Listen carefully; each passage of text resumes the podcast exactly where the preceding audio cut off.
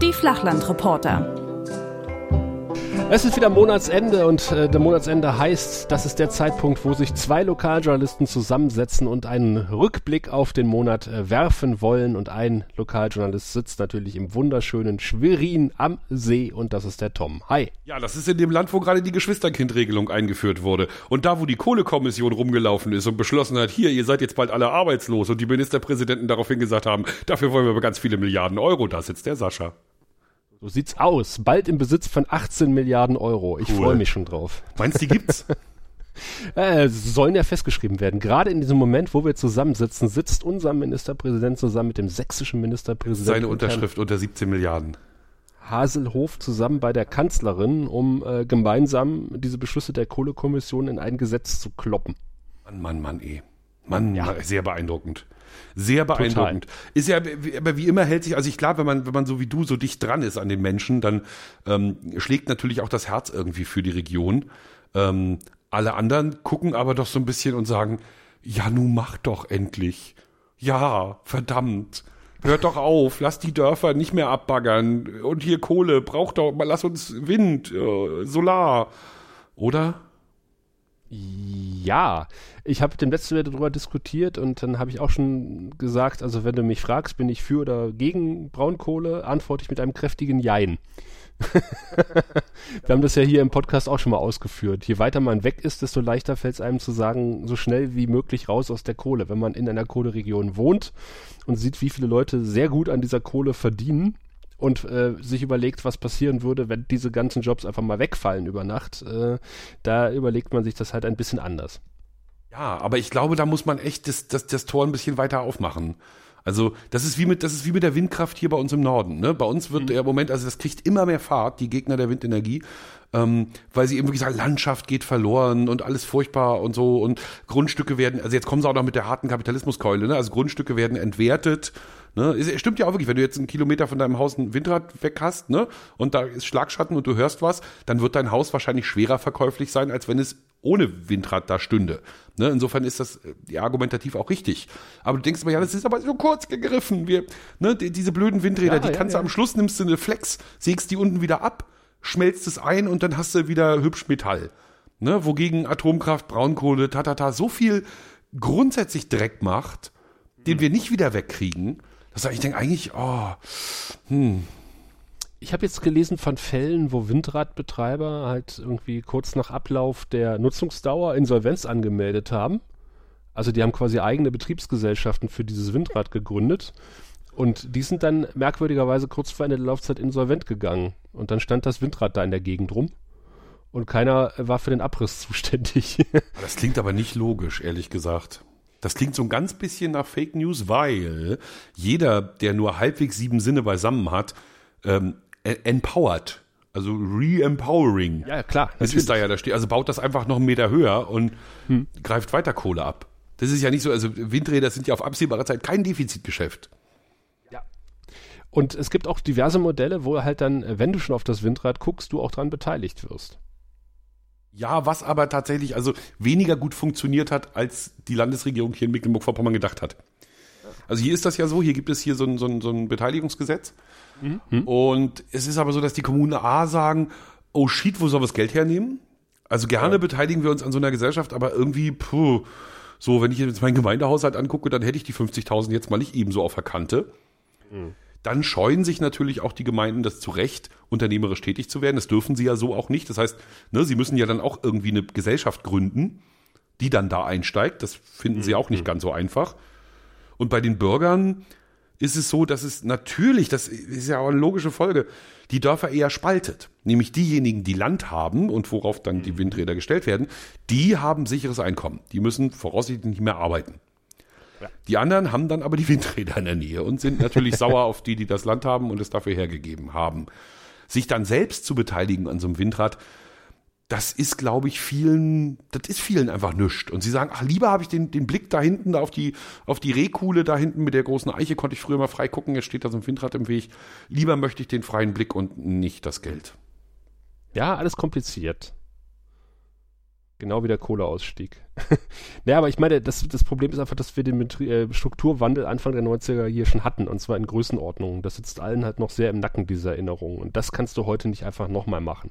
Aber wir doch und, auch. Ja, das ist doch da, deswegen das, ist es. Das ist doch Lausitz-Jammerei, das ist doch woanders auch passiert. Das hat, das hat der, der Pott doch auch durch. Und die Eifel sicher auch, oder nicht? Der, der Eifel gab es nie Industrie. Okay. Aber der, der, der Braunkohle, Quatsch, der Steinkohlebergbau, der wird ja auch abgefedert, wenn ich das richtig verfolgt habe. Und dann sagt die Lausitz natürlich zu Recht, äh, dann wollen wir auch Geld dafür haben. Und, Nein, das äh, halte ich auch für, das ist außer Frage stehend. Also selbstverständlich muss man einen so tiefgreifenden Wandel finanziell begleiten und muss gute Ideen finden, wie man eben diese vielen Jobs, um die es dir leid täte, wie du vorhin gesagt hast, wie man die dann doch irgendwie umwandeln kann in andere Jobs. Ja, natürlich. Ne, das ist überhaupt keine ich Frage. Das, das ist klar. Dass man euch nicht allein lassen kann damit, das ist logisch. Du darfst halt nicht vergessen, dass das kein, kein wirtschaftlicher, ähm, keinen wirtschaftlichen Grund hat, diese Braunkohlekraftwerke zuzumachen, sondern das ist ja von der Politik quasi vorgeschrieben. Und, und dann muss die Politik sich natürlich auch einen Gedanken machen, äh, ein oder zwei, äh, welche Ausgleichsmaßnahmen kriege ich dafür? Welche Entschädigung kriegt der Betreiber? Da müssen wir auch nochmal gucken. Das wird auch noch spannend. Und äh, welche Entschädigung kriegt halt, kriegen halt die Menschen in der Region? Hm. Ja. Aber die, die, die Kohlekommission äh, hat mich ja quasi auch planerisch beschäftigt, weil ich quasi in der Woche, also für die Woche geplant habe, in der die letzte Sitzung der Kohlekommission war die damals ja noch die vorletzte Sitzung der Kohlekommission war, mhm. obwohl alle Spatzen von den Dächern gepfiffen haben, nein, nein, das wird die letzte sein, weil die keine Lust haben, sich noch mal im Februar zu treffen. Und ähm, es hieß halt, wir müssen irgendwie eine Sondersendung vorbereiten, wir müssen überlegen, äh, schalten wir dann irgendwie, wer schaltet, wer schaltet von wo, von wo kommt die Sondersendung, kommt die irgendwo aus der Lausitz, kommt die aus Berlin. Also äh, was da hinten für ein Rattenschwanz für uns als Journalisten dranhängt, das ist, glaube ich, auch ganz interessant. Vor allem bin ich ja ganz erstaunt, dass du da tatsächlich äh, auch involviert Aber klar, dadurch, dass du diese Planerschichten machst. Mhm. Ähm, was koordinierst du denn eigentlich? Hörfunk und Fernsehen oder nur Fernsehen? In dem Fall dann, äh, also ich plane auch Hörfunkbeiträge Mhm. Und äh, also überlege mir, was könnte man denn, also wir haben ja, wie gesagt, unsere berühmten, um dich neidisch zu machen, sechs Sendeplätze mhm. am Nachmittag. Ja. und die müssen ja irgendwie gefüllt werden. Das heißt, äh, wenn der CVD oder die CVD morgens zur Arbeit kommt, äh, kann sie ja nicht sagen, okay, gucken wir mal, womit wir die sechs Beiträge füllen, sondern man guckt ja, dass man vielleicht vier davon irgendwie schon mal irgendwie besetzt hat. Mhm, Im, immer mit der Option, wenn irgendwo aktuell was passiert, dann, dann streichen wir es halt. Das ist halt also diese Themenfindung und dann geht es halt darum, äh, vor allen Dingen zu gucken, dass die Lausitz irgendwie jeden Tag in Brandenburg aktuell stattfindet und im RBB Fernsehen. Und äh, da halt irgendwie Beiträge unterzukriegen, dann, dann fürs Fernsehen. Kannst du da bei den Team Beiträgen auf Angebote ist. zurückgreifen? Also haben, haben, hast du da so einen Pool aus, jeder Kollege hat irgendwo was angeboten? Oder? Im Idealfall ja. ja. Naja, klar. Also, dass es auch Tage gibt, wo keiner arbeiten will, ist ja ja, und manchmal sitzt du halt da und saugst dir was aus den Fingern und denkst so, hm, wie kannst du denn das Team jetzt beschäftigen an dem Tag, ne? Äh, aber so ein Tag wie, wie die Kohlekommission, da kommt halt alles zusammen. Da hast du halt irgendwie letzter Tag Kohlekommission und dann war noch ein schönes Thema das Butterfly-Projekt. Das ist eine amerikanische Schule, äh, die sich mal ein Projekt überlebt legt hat, dass, man, dass wir für jedes äh, im Holocaust getötete Kind ein Schmetterling gestalten, mit Namen versehen und mit der Vita dieses Kindes und ähm, das an öffentlichen Gebäuden anbringen. Und da haben sie halt gesagt, man, sie wollen das in Cottbus machen, weil Cottbus jetzt auch in den Schlagzeilen stand in letzter Zeit und sind explizit nach Cottbus gegangen, mit Cottbus dann Schülerinnen und Schülern halt diese Schmetterlinge bemalt und an einer Schule angebracht. Und das war auch genau an diesem Tag. Da waren also auch dann Angehörige von Holocaust-Überlebenden, die mit Cottbuser Schülern gemeinsam was gestaltet haben. Und dann denkst du so, und dann kam noch irgendwie drittes Thema, wo ich denkst so, weißt du, wochenlang nichts, du da sitzt und was könnte man denn da senden an dem Tag, ne? Und dann kommt alles an einem Tag. Du wirst wahnsinnig. Und ja, du hast halt nur. Ist, ja, unser Alltag, ne? Das, also so kenne ich es auch. Ja. Begrenzte Sendeplätze. Ja, und dann sitzt du halt da und denkst dir, ja, letzte Kohle, letzter Tag Kohlekommission. Und da war relativ schnell klar, dass, dass der RBB eine Sondersendung macht. Das musste quasi auch nochmal koordiniert werden. Da war ich dann zum Glück einigermaßen raus, weil ich mich um das Alltagsgeschäft gekümmert habe.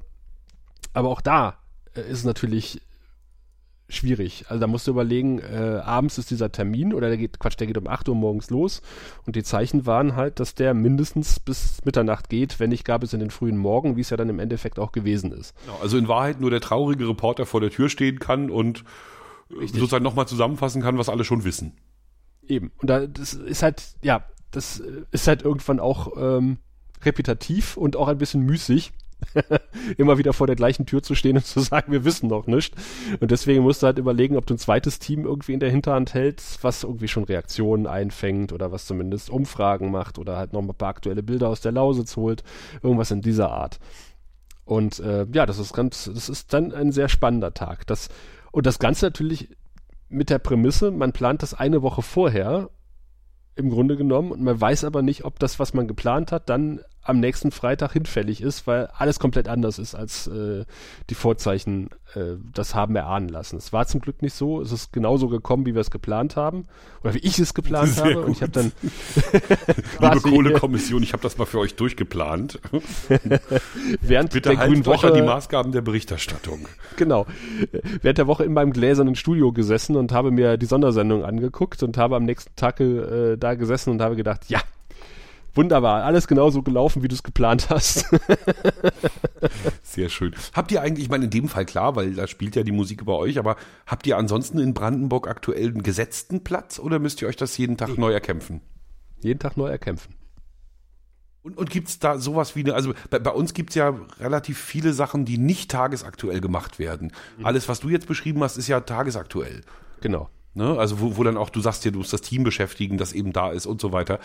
Ähm, Gibt es sowas bei euch auch, dass jemand irgendwie, weiß ich nicht, einen, einen ganz zauberhaften Kulturbeitrag über de Danslüt ut irgendwas gemacht hat, der eigentlich aktuell gar keinen, der, der einfach so ein Porträt ist oder so und deswegen der Sendung gut zu Gesicht steht. Gibt es sowas auch?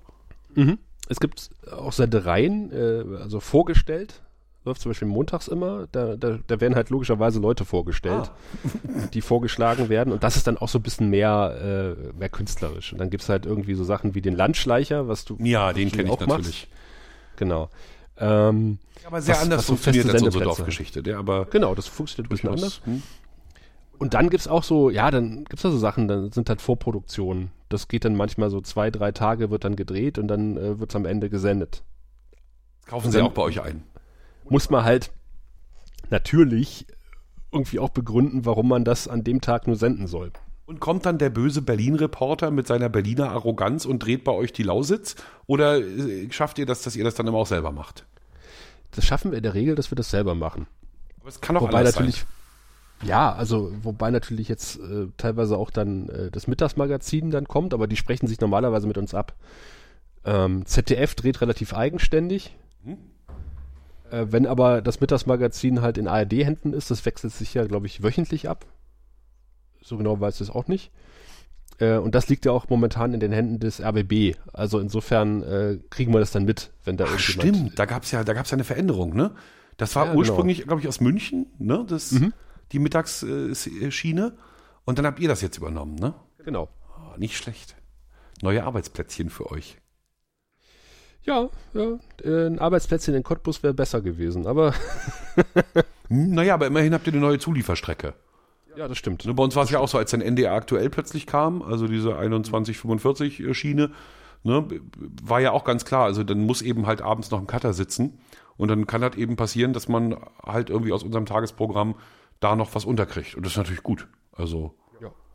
das, äh, Witzigerweise ist es so, das ist, hattest du ja aber schon mal beschrieben, gibt es ja bei euch so auch, ähm, die haben einen anderen Blick auf die Welt.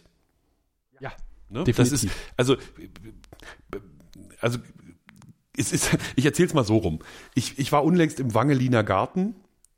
Ähm, das ist äh, schon fast Landesgrenze zu Brandenburg, ähm, da wo die Region besonders strukturschwach war. Und da haben nach der Wende so Gemeinden eine, eine, ein, ein Verein gegründet, also waren maßgeblich auch Bürgermeister mit beteiligt, der so diese ganzen arbeitsmarktpolitischen Maßnahmen äh, ab, abfedern soll, also äh, entwickeln sollte. ABM.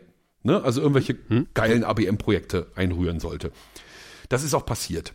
Und dann ist eben, und, dieser Verein hat jetzt irgendwie, ist Neulandgewinner, Bosch Stiftung, ne, und der Garten ist toll und es sind viele Leute im Dorf. Also ist so eine Erfolgsgeschichte. NDR Info beauftragt mich, aus Hamburg dahin zu fahren. Ähm, und äh, verwendet relativ viel Zeit darauf, mir zu erklären, ich möge nicht die ganze Zeit die Ödnis des Ostens schildern, sondern eher äh, den Aufbruch. Das war natürlich für mich völlig absurd, weil äh, warum sollte ich die Ödnis des Ostens schildern, weißt du? Also das ist halt, sind halt Dörfer. Also das ist ja, ja nicht ja, so, dass da, dass die da alle tot über den Zaun hängen und nur saufen, sondern das sind ganz normale Dörfer, die hätte ich auch als ganz normale Dörfer beschrieben. Und das große Elend, ähm, dass die alle für Hamburger komisch aussahen, naja, das ist ja vielleicht dann auch schon 20 Jahre her. Ne? Also da, da habe ich aber gemerkt, ne, dass, also wenn die offenbar ihre Reporter losschicken aus Hamburg, dann sind die erstmal so fasziniert von dieser Wildnis Mecklenburg-Vorpommern, dass die sich gar nicht wieder einkriegen und immer Teil, einen Großteil der Geschichte erstmal beschreiben, wie furchtbar es ist. Und dann erst zur Lösung kommen. Und ich sollte aber, ne, ich sollte sagen, hier, was die Lösung ist. Habe ich dann auch gemacht. Und im Radio lief Spiel mir das Lied vom Tod. Herr Relotius, großartig. Ne? Das war ein, ein Klaas Relotius Gedächtnis-Zitat. ja, ja. Ich weiß bloß nicht, ob wir beide über Klaas Relotius reden sollten. Äh, ich würde ganz gerne ein kleines Zitat anbringen, was ich eigentlich zum Einstieg der Sendung bringen wollte. Aus dem aktuellen äh, Journalisten, also das Magazin, mhm. äh, was man bekommt, wenn man Mitglied im deutschen ja. Journalistenverband ist. Ist, ist, so ein, ist, ist relativ edel, also für, für die, die es nicht kennen. Also so ein A4-Magazin, äh, richtig dick und gewaltig und macht richtig was her. Also wirkt richtig teuer. Der Journalist. Ja, ist aber auch so ein bisschen sehr viel Kochen im eigenen Saft. Ja, hallo, es ist unsere Hauszeitung, also klar. es ist die Gewerkschaftszeitung sozusagen, eine der Gewerkschaftszeitungen für Journalisten. Und die haben sich natürlich auch sehr mit Herrn Relotius befasst und unter anderem Hans Leindecker dazu interviewt. Und ich möchte einfach mal ganz kurz einen Absatz äh, aus dem Interview mit Hans Leindecker äh, zitieren, den ich äh, sehr interessant fand. Äh, es geht nämlich um den Leistungsdruck im Journalismus, ob Herr Relotius einfach zu sehr unter Druck stand. Und daraufhin hat Hans Leindecker gesagt, im Journalismus gibt es unterschiedlichste Formen von Leistungsdruck. Wenn ein Redakteur in der Lokalredaktion täglich drei Seiten füllen muss, dann ist es für mich echter Druck. Ein Lokalredakteur muss ja nicht nur die Beiträge völlig umbauen, sondern am Ende des Tages müssen drei Lokalseiten mit möglichst interessanten News gefüllt sein. Welchen Druck hat im Vergleich dazu derjenige, der beim Spiegel fünf Wochen lang an einem Ort verweilen kann, um eine anständige Geschichte zu liefern? Im Grunde sind Journalisten wie Relotius verdammt privilegiert. Der Alltag eines Lokalredakteurs ist dagegen viel schwieriger, viel komplizierter, aber genügend Leute meistern den tagtäglichen Perforce-Ritt mit Bravour. Ja, und äh, wie wir ja auch schon gern gesagt haben, sehr schönes, äh, sehr, sehr wahr, äh, was wir ja auch schon gesagt haben, wir bekommen das Feedback direkt. Mhm. Ne? Es ist nicht so, dass wir irgendwie warten müssen, bis ein Sheriff in Amerika auf die Idee kommt, den Spiegel zu lesen und dann zurückzumelden, äh, so ist es gar nicht. Sondern bei uns ist es so, dass der Bürgermeister so schnell bei uns in der Redaktion angerufen hat, wenn er sich angepisst fühlt. Mhm. Ne? Da kannst du gar nicht bis drei zählen. Äh, beziehungsweise, wenn wir das nächste Mal kommen oder in der Gemeindevertretersitzung sind, heißt es dann, na ja, und der NDR hatte ja neulich das und das erzählt. Stimmt ja auch nicht. So. Ist, ist furchtbar auch. Also mit, mittlerweile hat sich, dann, hat sich dann ein seltsamer Zungenschlag äh, eingebürgert, mhm. habe ich den Eindruck. Nämlich, dass so auch die Kleinen versuchen, so das Medienbashing der Großen durchzuziehen und einfach mal so draufhauen, nur weil sie ja. nicht gefragt wurden, zum Beispiel. Ne? Also, ja. der, also, alles im Artikel ist richtig, aber weil man sie nicht gefragt hat, machen sie ein Fass auf. Und dann sag mal, so blöd seid ihr? Ich habe eure blöden Unterlagen gelesen. Und die habt ihr gerade beschlossen. Die habe ich vorher geflöht und auf den Sender gebracht. Ne? So, ja. verdammt nochmal. Sowas gibt es mittlerweile bei uns auch. Nee, aber wie gesagt, Relotius, pff, äh, ja. Ja, das ist halt, äh, du hast halt das äh, Korrekturglied direkt vor der Tür sitzen. Im Lokaljournalismus. Also andererseits Und weiß ich natürlich, andererseits weiß ich, also ich erkenne mich ja schon ein bisschen auch in Herrn Rolotius wieder. Ne? Also ich, ich, ich habe ja vor dem Journalismus Literatur gemacht. Ja, du hast ja die Edelfeder, die haben ich, die Schnodderschnauze. Ich wollte das Wort nicht sagen, aber ja, es macht mir schon Spaß, Dinge gut zu erzählen und auch dramaturgisch schön zu erzählen. Und natürlich ist es super geil, wenn ein, ein Mensch in den Sonnenuntergang reitet und da läuft die richtige Musik dazu. Natürlich ist das großartig, das ist absolut fantastisch. Und wenn das so ist, dann erzähle ich das in meiner Geschichte auch. Aber dass ich mir die Geschichte, äh, die Musik ausgedacht hätte, so weit war es nie. Ja, äh, und da steht, ist natürlich auch Tenor dieses Artikels, irgendwann fällt es halt auf. Müsste es eigentlich auffallen, wenn jedes Mal zufälligerweise das passende Lied läuft im Radio. Ja, das ist äh. wie mit Extra drei Geschichten. Das hatten wir doch auch schon das Thema. Ne? Man, man ja. guckt sich diese Extra drei Nummern an und denkt, boah, wie abgefahren, was für ein Reporterglück, wie schön. Und wenn du aber genau hinguckst, merkst du, dieses Reporterglück funktioniert nur, wenn du die Hälfte weglässt. Ja, ne? Sonst wird die Welt nämlich plötzlich wieder grau und nicht schwarz-weiß. So. Ja, gut, das ist ja dann äh, äh Satire-Magazin extrem zugespitzt. Das genau, bei denen sagst du immer, okay, das ist eben nicht nur eine Reporternummer, sondern es ist eben auch Satire. Ähm, aber hier diese ganzen, äh, die, diese Geschichten vom Dorf, ne, hier, oh, da ist eine Ampel hingestellt worden, da ist überhaupt keine Kreuzung und so, ne, Solch, solche Geschichten funktionieren in der Regel nur, wenn man nicht die ganze Geschichte erzählt. Mir hat mal eine Kollegin erzählt, sie hatten mal eine Praktikantin und die hat sich nicht getraut, rauszugehen, Straßenumfragen zu machen. Doof ist ja auch eine Überwindung. Wenn man, also ich, ich mache auch ist auch heute ungern Straßenumfragen. Genau, mache ich auch ganz ungern. Da bin ich immer ganz froh, wenn wir Praktikanten haben, die das dann für mich übernehmen. Ähm, nee, aber äh, diese junge Dame hat sich halt wirklich partout nicht getraut, irgendwie Leute anzusprechen, kam dann wieder mit einer Umfrage, ähm, die sie selber eingesprochen hat in verschiedenen äh, Nein, intonierten nicht Stimmen. sie hat, sie, sie war viele.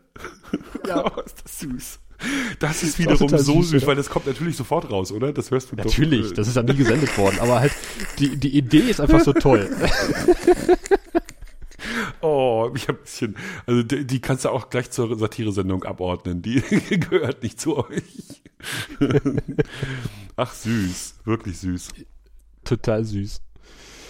Ja, nee, was nicht ganz so, hm? du erst. Entschuldigung, das ist immer das was Problem, ganz so süß war. Ich war ne? Ich, ich wollte gerade diese über diese Brücke wieder gehen. Was Mach nicht mal. ganz so süß war, äh, ist halt äh, ein, ein Vorkommnis im äh, Cottbusser äh, Amtsteich-Gelände. Ist ein schöner Park mit sehr viel Wasser. Du hast halt diesen Amtsteich, du hast halt dann die Spree, du hast eine Insel auf der Spree und dann nochmal Spree. Und äh, davor ist das berühmte, das wirst du vielleicht schon mal mitbekommen haben, Dieselkraftwerk, Kunstmuseum Dieselkraftwerk.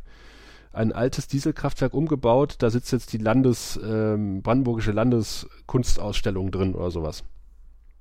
Ähm, ja, also nee, kenne ich nicht. Ja, okay. Hätte sein können. Also eigentlich ein, ein renommiertes Gebäude und ein, ein, schöner Park, Kinderspielplatz äh, direkt um die Ecke und äh, geschätzt 2000 Ratten. Oh. Wenn nicht gar mehr. Mhm. Ähm, hat, weil nämlich bei uns an der Spree halt auch diese Nutrias wohnen. Davon habe ich, glaube ich, schon mal erzählt, oder?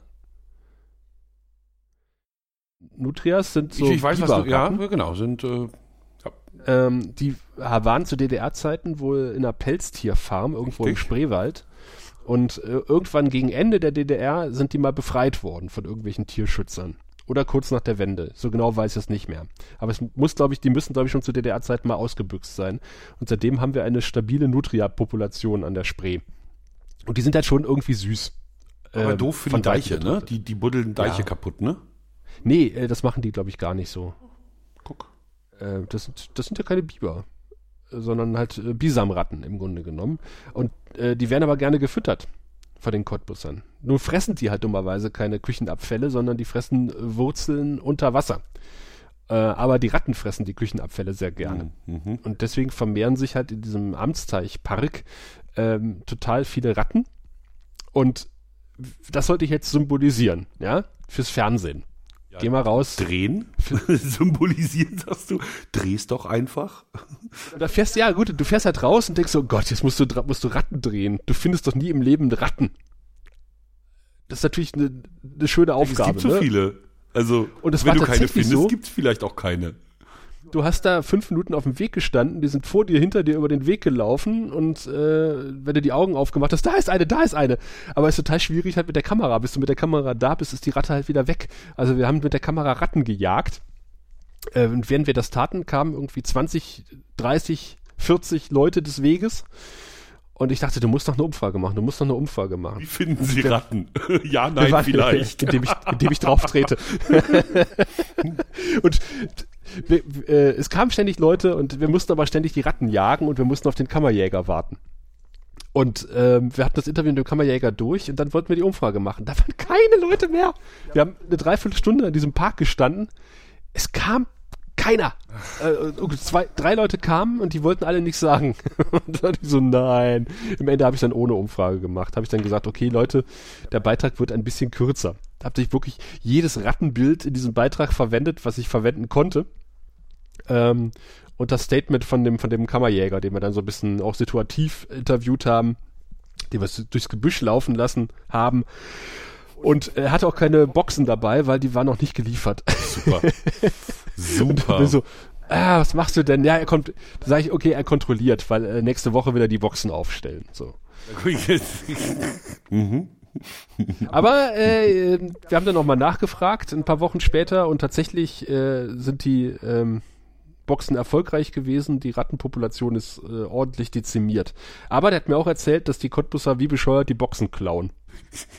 naja, wenn es so viele Ratten in Cottbus gibt, dann kann halt jeder so eine blöde Box gebrauchen, ne? Na klar. So ist ja irgendwie auf dem Dorf. klar, dann würdest du auch sagen, ach geil, naheliegend. Und wenn ja, der Waschbär reingeht, ist auch nicht schlimm. Ja, der passt da, glaube ich, nicht ganz rein. Die kleinen Waschbären. Die Waschbärbabys. Die süßen kleinen Babywaschbären. Die süßen kleinen Babywaschbären. Hast du auch was Tierisches aus dem Norden? Nee, aber natürlich fallen mir sofort die, die 50.000 Biber-Beiträge ohne Biber ein. Ja. Also mit Biber aus Archiv. genau. Also ich habe bisher nur einen Biber-Beitrag gedreht und bin dazu um 4 Uhr an den Störkanal gegangen und wir haben Biber gefilmt.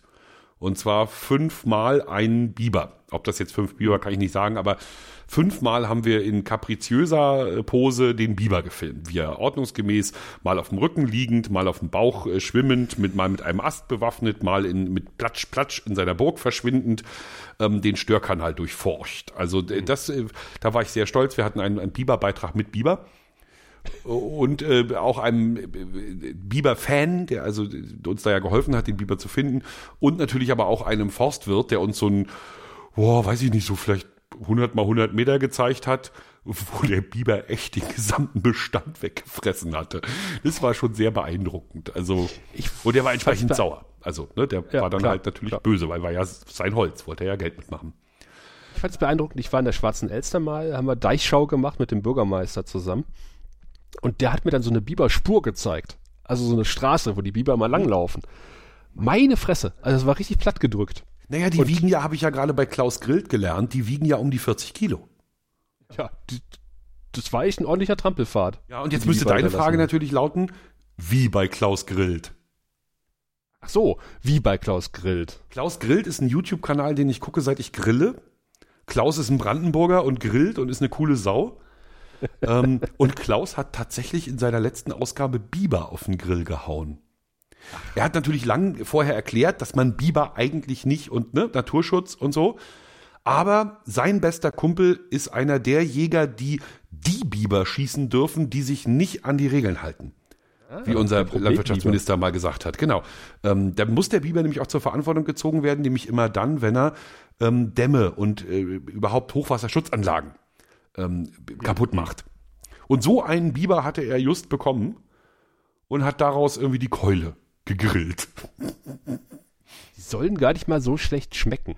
Es soll sehr lecker ja. gewesen sein. Also wenn man mhm. das für YouTube, wie, ich, wie gesagt, kann ich nur empfehlen, Kanal heißt Klaus Grillt, Klaus auch klassisch mit K. Riesenkanal bei YouTube. Ähm, der Typ hat echt Einfluss in der Grillszene. Und da ist das letzte eben Klaus Grillt Biber. Ja, die, die, Nutrias waren ja auch dann irgendwie, also die Fellverwertung zum einen natürlich und dann auch das Fleisch. Mhm. Ja. ja. wir hatten ja nichts. Ja, eben. Bei uns war es Blau-Appelburg. Da war bei uns die Nutria-Farm.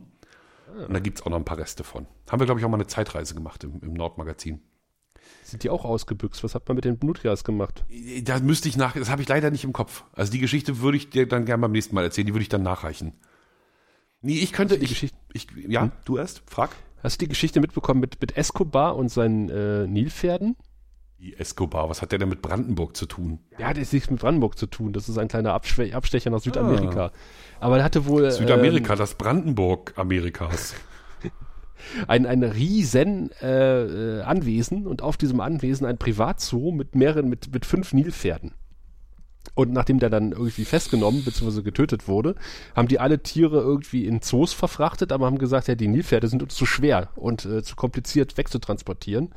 Haben einen Zaun drum gemacht. War natürlich, dann hat sich keiner drum gekümmert, sind die ausgebüxt und äh, mähen und äh, walzen momentan wohl in Südamerika das komplette Ökosystem nieder. Die haben sich massiv vermehrt wohl. Dann hat Bolsonaro nicht mehr so viel zu tun. Also wir aus unserer arroganten Sicht von hier, wo wir auch so eh nur die Hälfte wissen, können ja ganz locker mal sagen, na jetzt ist da ja eh egal. Wenn da jetzt überall die Faschisten an der Macht sind und den Regenwald abholzen und die indigenen Völker nicht mehr wertschätzen, dann äh, können da auch die Rhinozerosse über ihn drüber trampeln.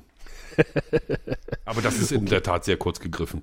Ähm, nee, ich wollte eigentlich vom, vom, vom, vom Scheitern ob der Gewissheit berichten. Okay. Du kennst das, man, man hat Sachen schon echt öfter gemacht und hat ein gutes Gefühl und macht so sein Zeug und denkt, jo, reicht jetzt auch, jetzt gehen wir nach Hause. Und das kann gut gehen, muss aber nicht. Ja, das stimmt. Und äh, bei mir ist es, ist es schiefgegangen. Tatsächlich. Inwiefern? Dorfgeschichte. Wieder mal eine Ja. Dorfgeschichte und anders als sonst war es ein 600-Seelendorf. Mit ehem, also viel, also ein großes Dorf, ne? also relativ viele Leute, mit ehemaligem Bahnhof, mit äh, alten Speichergebäuden, mit Bundesstraßen, die dort kreuzen, mit einer neuen Kita, einem alten Gutshaus, also allem Pipapo. Und ich hatte gleich am Anfang jemanden getroffen, der mir von der Gemeindevertretung quasi geschickt wurde, wo sie hieß, hier, du hast doch schon mal mit Fernsehen zu tun gehabt, fahr mal hin und erzähl dem mal, wie schön wir sind. Dann sind wir mit dem durchs Dorf äh, marodiert und das war schön.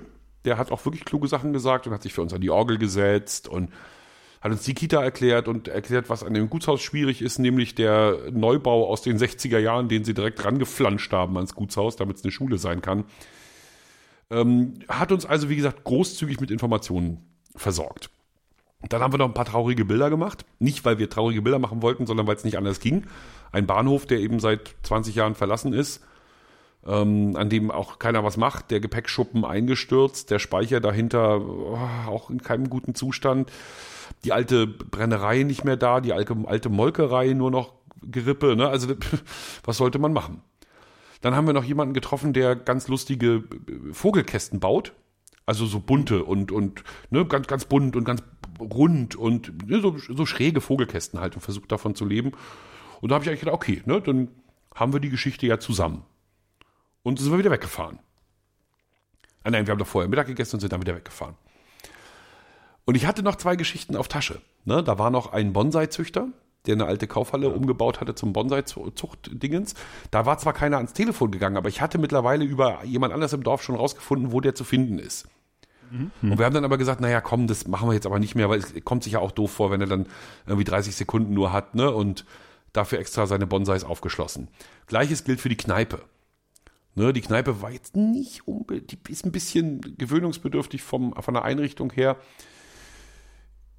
Nicht, also so, weißt du, so ganz weiß, ganz modern, mit Wandtattoos und Sinnsprüchen, aber so ein bisschen gewollt und nicht gekonnt. Weißt du, also, Auf dem Dorf jetzt nicht so Genau, und passte auch so würde. gar nicht so zu so einer Dorfkneipe. Also, na, jedenfalls auch da hätten wir die Chance gehabt, auch noch mit Alteingesessenen zu sprechen und noch ein paar Bilder zu machen und zu plaudern und Dorfgeschichten like irgendwie. Naja, und dann sitzen wir im Schnitt. Und ich denke so, was für eine langweilige Geschichte.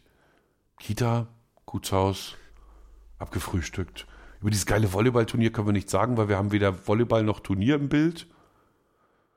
Hm, Neubaublöcke, okay. Tischler, 2,30. hm, immer noch nie. Das ist ja doof. Ja, ne? Und da habe ich gemerkt, sozusagen meine Arroganz, also zu sagen, okay, das muss ja hier, ne? Wir kommen, zwei Stunden, wir haben auch genug Zeit hier, wir, wir fahren jetzt wieder nach Hause. Wir hätten es mal noch machen sollen. Also besser, Ja. besser vor Ort fleißig sein, es machen und es dann im Schnitt qualifiziert wegschmeißen, als vor Ort entscheiden, ach, das ist ja jetzt auch alles gelaufen, haben wir ja jetzt hier gut hingekriegt und so. Ja, wobei das natürlich auch immer äh, ein, ein zweischneidiges Schwert ist, weil dann drehst du draußen mit den Leuten und die wollen sich natürlich dann auch sehen im Beitrag, wenn sie schon drei Stunden mit dir herumgedreht haben. Ja, aber da muss man dann eben, glaube ich, also, also ja, das ist richtig und ich finde auch immer, dass man Protagonisten wertschätzen sollte, so doll es irgend geht. Aber andererseits darf man auch nicht vergessen, man macht die Geschichte ja nicht für die, Ja? Sondern da gucken eben dann an diesem Abend 300.000 Leute zu und die sind in der Regel, kennen die weder das Dorf noch die Leute, die da wohnen. Und die wollen einfach nur gut unterhalten werden. Und wenn du als Reporter keine gute Geschichte abgeliefert hast, weißt du ja selber, ja, ist halt doof. Fühlt sich doof an. Ne? Muss noch nicht mal, müssen noch nicht mal die Kollegen bemerkt haben oder die Zuschauer. Ne? Aber wenn man es selber weiß, reicht das ja, um zu sagen, ach shit. Ne? Und vor allem am schlimmsten ist es eben, wenn, wenn man selber schuld ist. Ne? Und man ganz klar Ja, sagt, okay, ja. ich habe es vergeigt. Aus, aus, aus Faulheit. Ne? Ich hätte jetzt diese beiden Sachen hätten wir noch machen müssen. Dann hätten wir eben noch zwei Stunden dran gehängt. Die Zeit hatten wir ja, hätten wir es mal gemacht. Verdammt. Hm. So, das ist unschön. Ja, auch mit diesem, diesem komischen Gefühl nach Hause gehen, nach dem Motto, man hätte es besser machen können. Ne? Und äh, weiß nicht, ob das wirklich so toll war, was du da abgeliefert hast. Das, das habe ich ja schon mal öfter, ne? dass ich auch dann manchmal denke, so eigentlich kannst du das alles gar nicht, was du hier gerade machst. ja, das ist ja, glaube ich, aber das geht wahrscheinlich den meisten Journalisten so. Ähm, ja. Und es führt im besten Fall führt das zu einer gewissen Demut. Und dann ist ja, ja auch alles ist, gut. gar nicht mal so schlecht. Nein, und wir haben ja Gott sei Dank auch Helfershelfer wir sind ja nicht alleine auf der Welt, sondern wir haben, äh, also bei uns zumindest einige Kameraleute, die wirklich so dermaßen dramaturgisch denken, dass du schon das Gefühl hast, sie nehmen dir deine Geschichte aus der Hand. Du hast Tonassistenten, die zum Teil auf Bauernhöfen groß geworden sind, die also was kennen von der Welt, ne, die also irgendwas zu erzählen haben, so aus dem Land. Und hm. ja, wenn du mit denen zusammenarbeitest, dann wird es dann ja doch als Produkt miteinander gut. Dann der Cutter, Klar. der sich das Material anguckt, ohne sozusagen einen Bezug für den Ort zu haben der ja wirklich nur das Bildmaterial sieht und daraus dann entscheiden kann, wer ist sympathisch, wer nicht, der einen ganz anderen Blick mitbringt. Natürlich. Das ist ja das Schöne, das wir sind nicht alleine. Das ist äh, ein, am Anfang habe ich ja, ich vom, weil ich vom Hörfunk ja gewohnt bin, dass ich alles selber mache. Ähm, habe ich ja am Anfang immer gedacht, so, ach, jetzt mit irgendwelchen Leuten schneiden, das ist immer so lästig, mm. ich will es lieber selber machen. Mm. Aber ich habe mit der Zeit halt äh, schätzen gelernt, äh, was das für ein wichtiges Korrekturglied ist. Ja.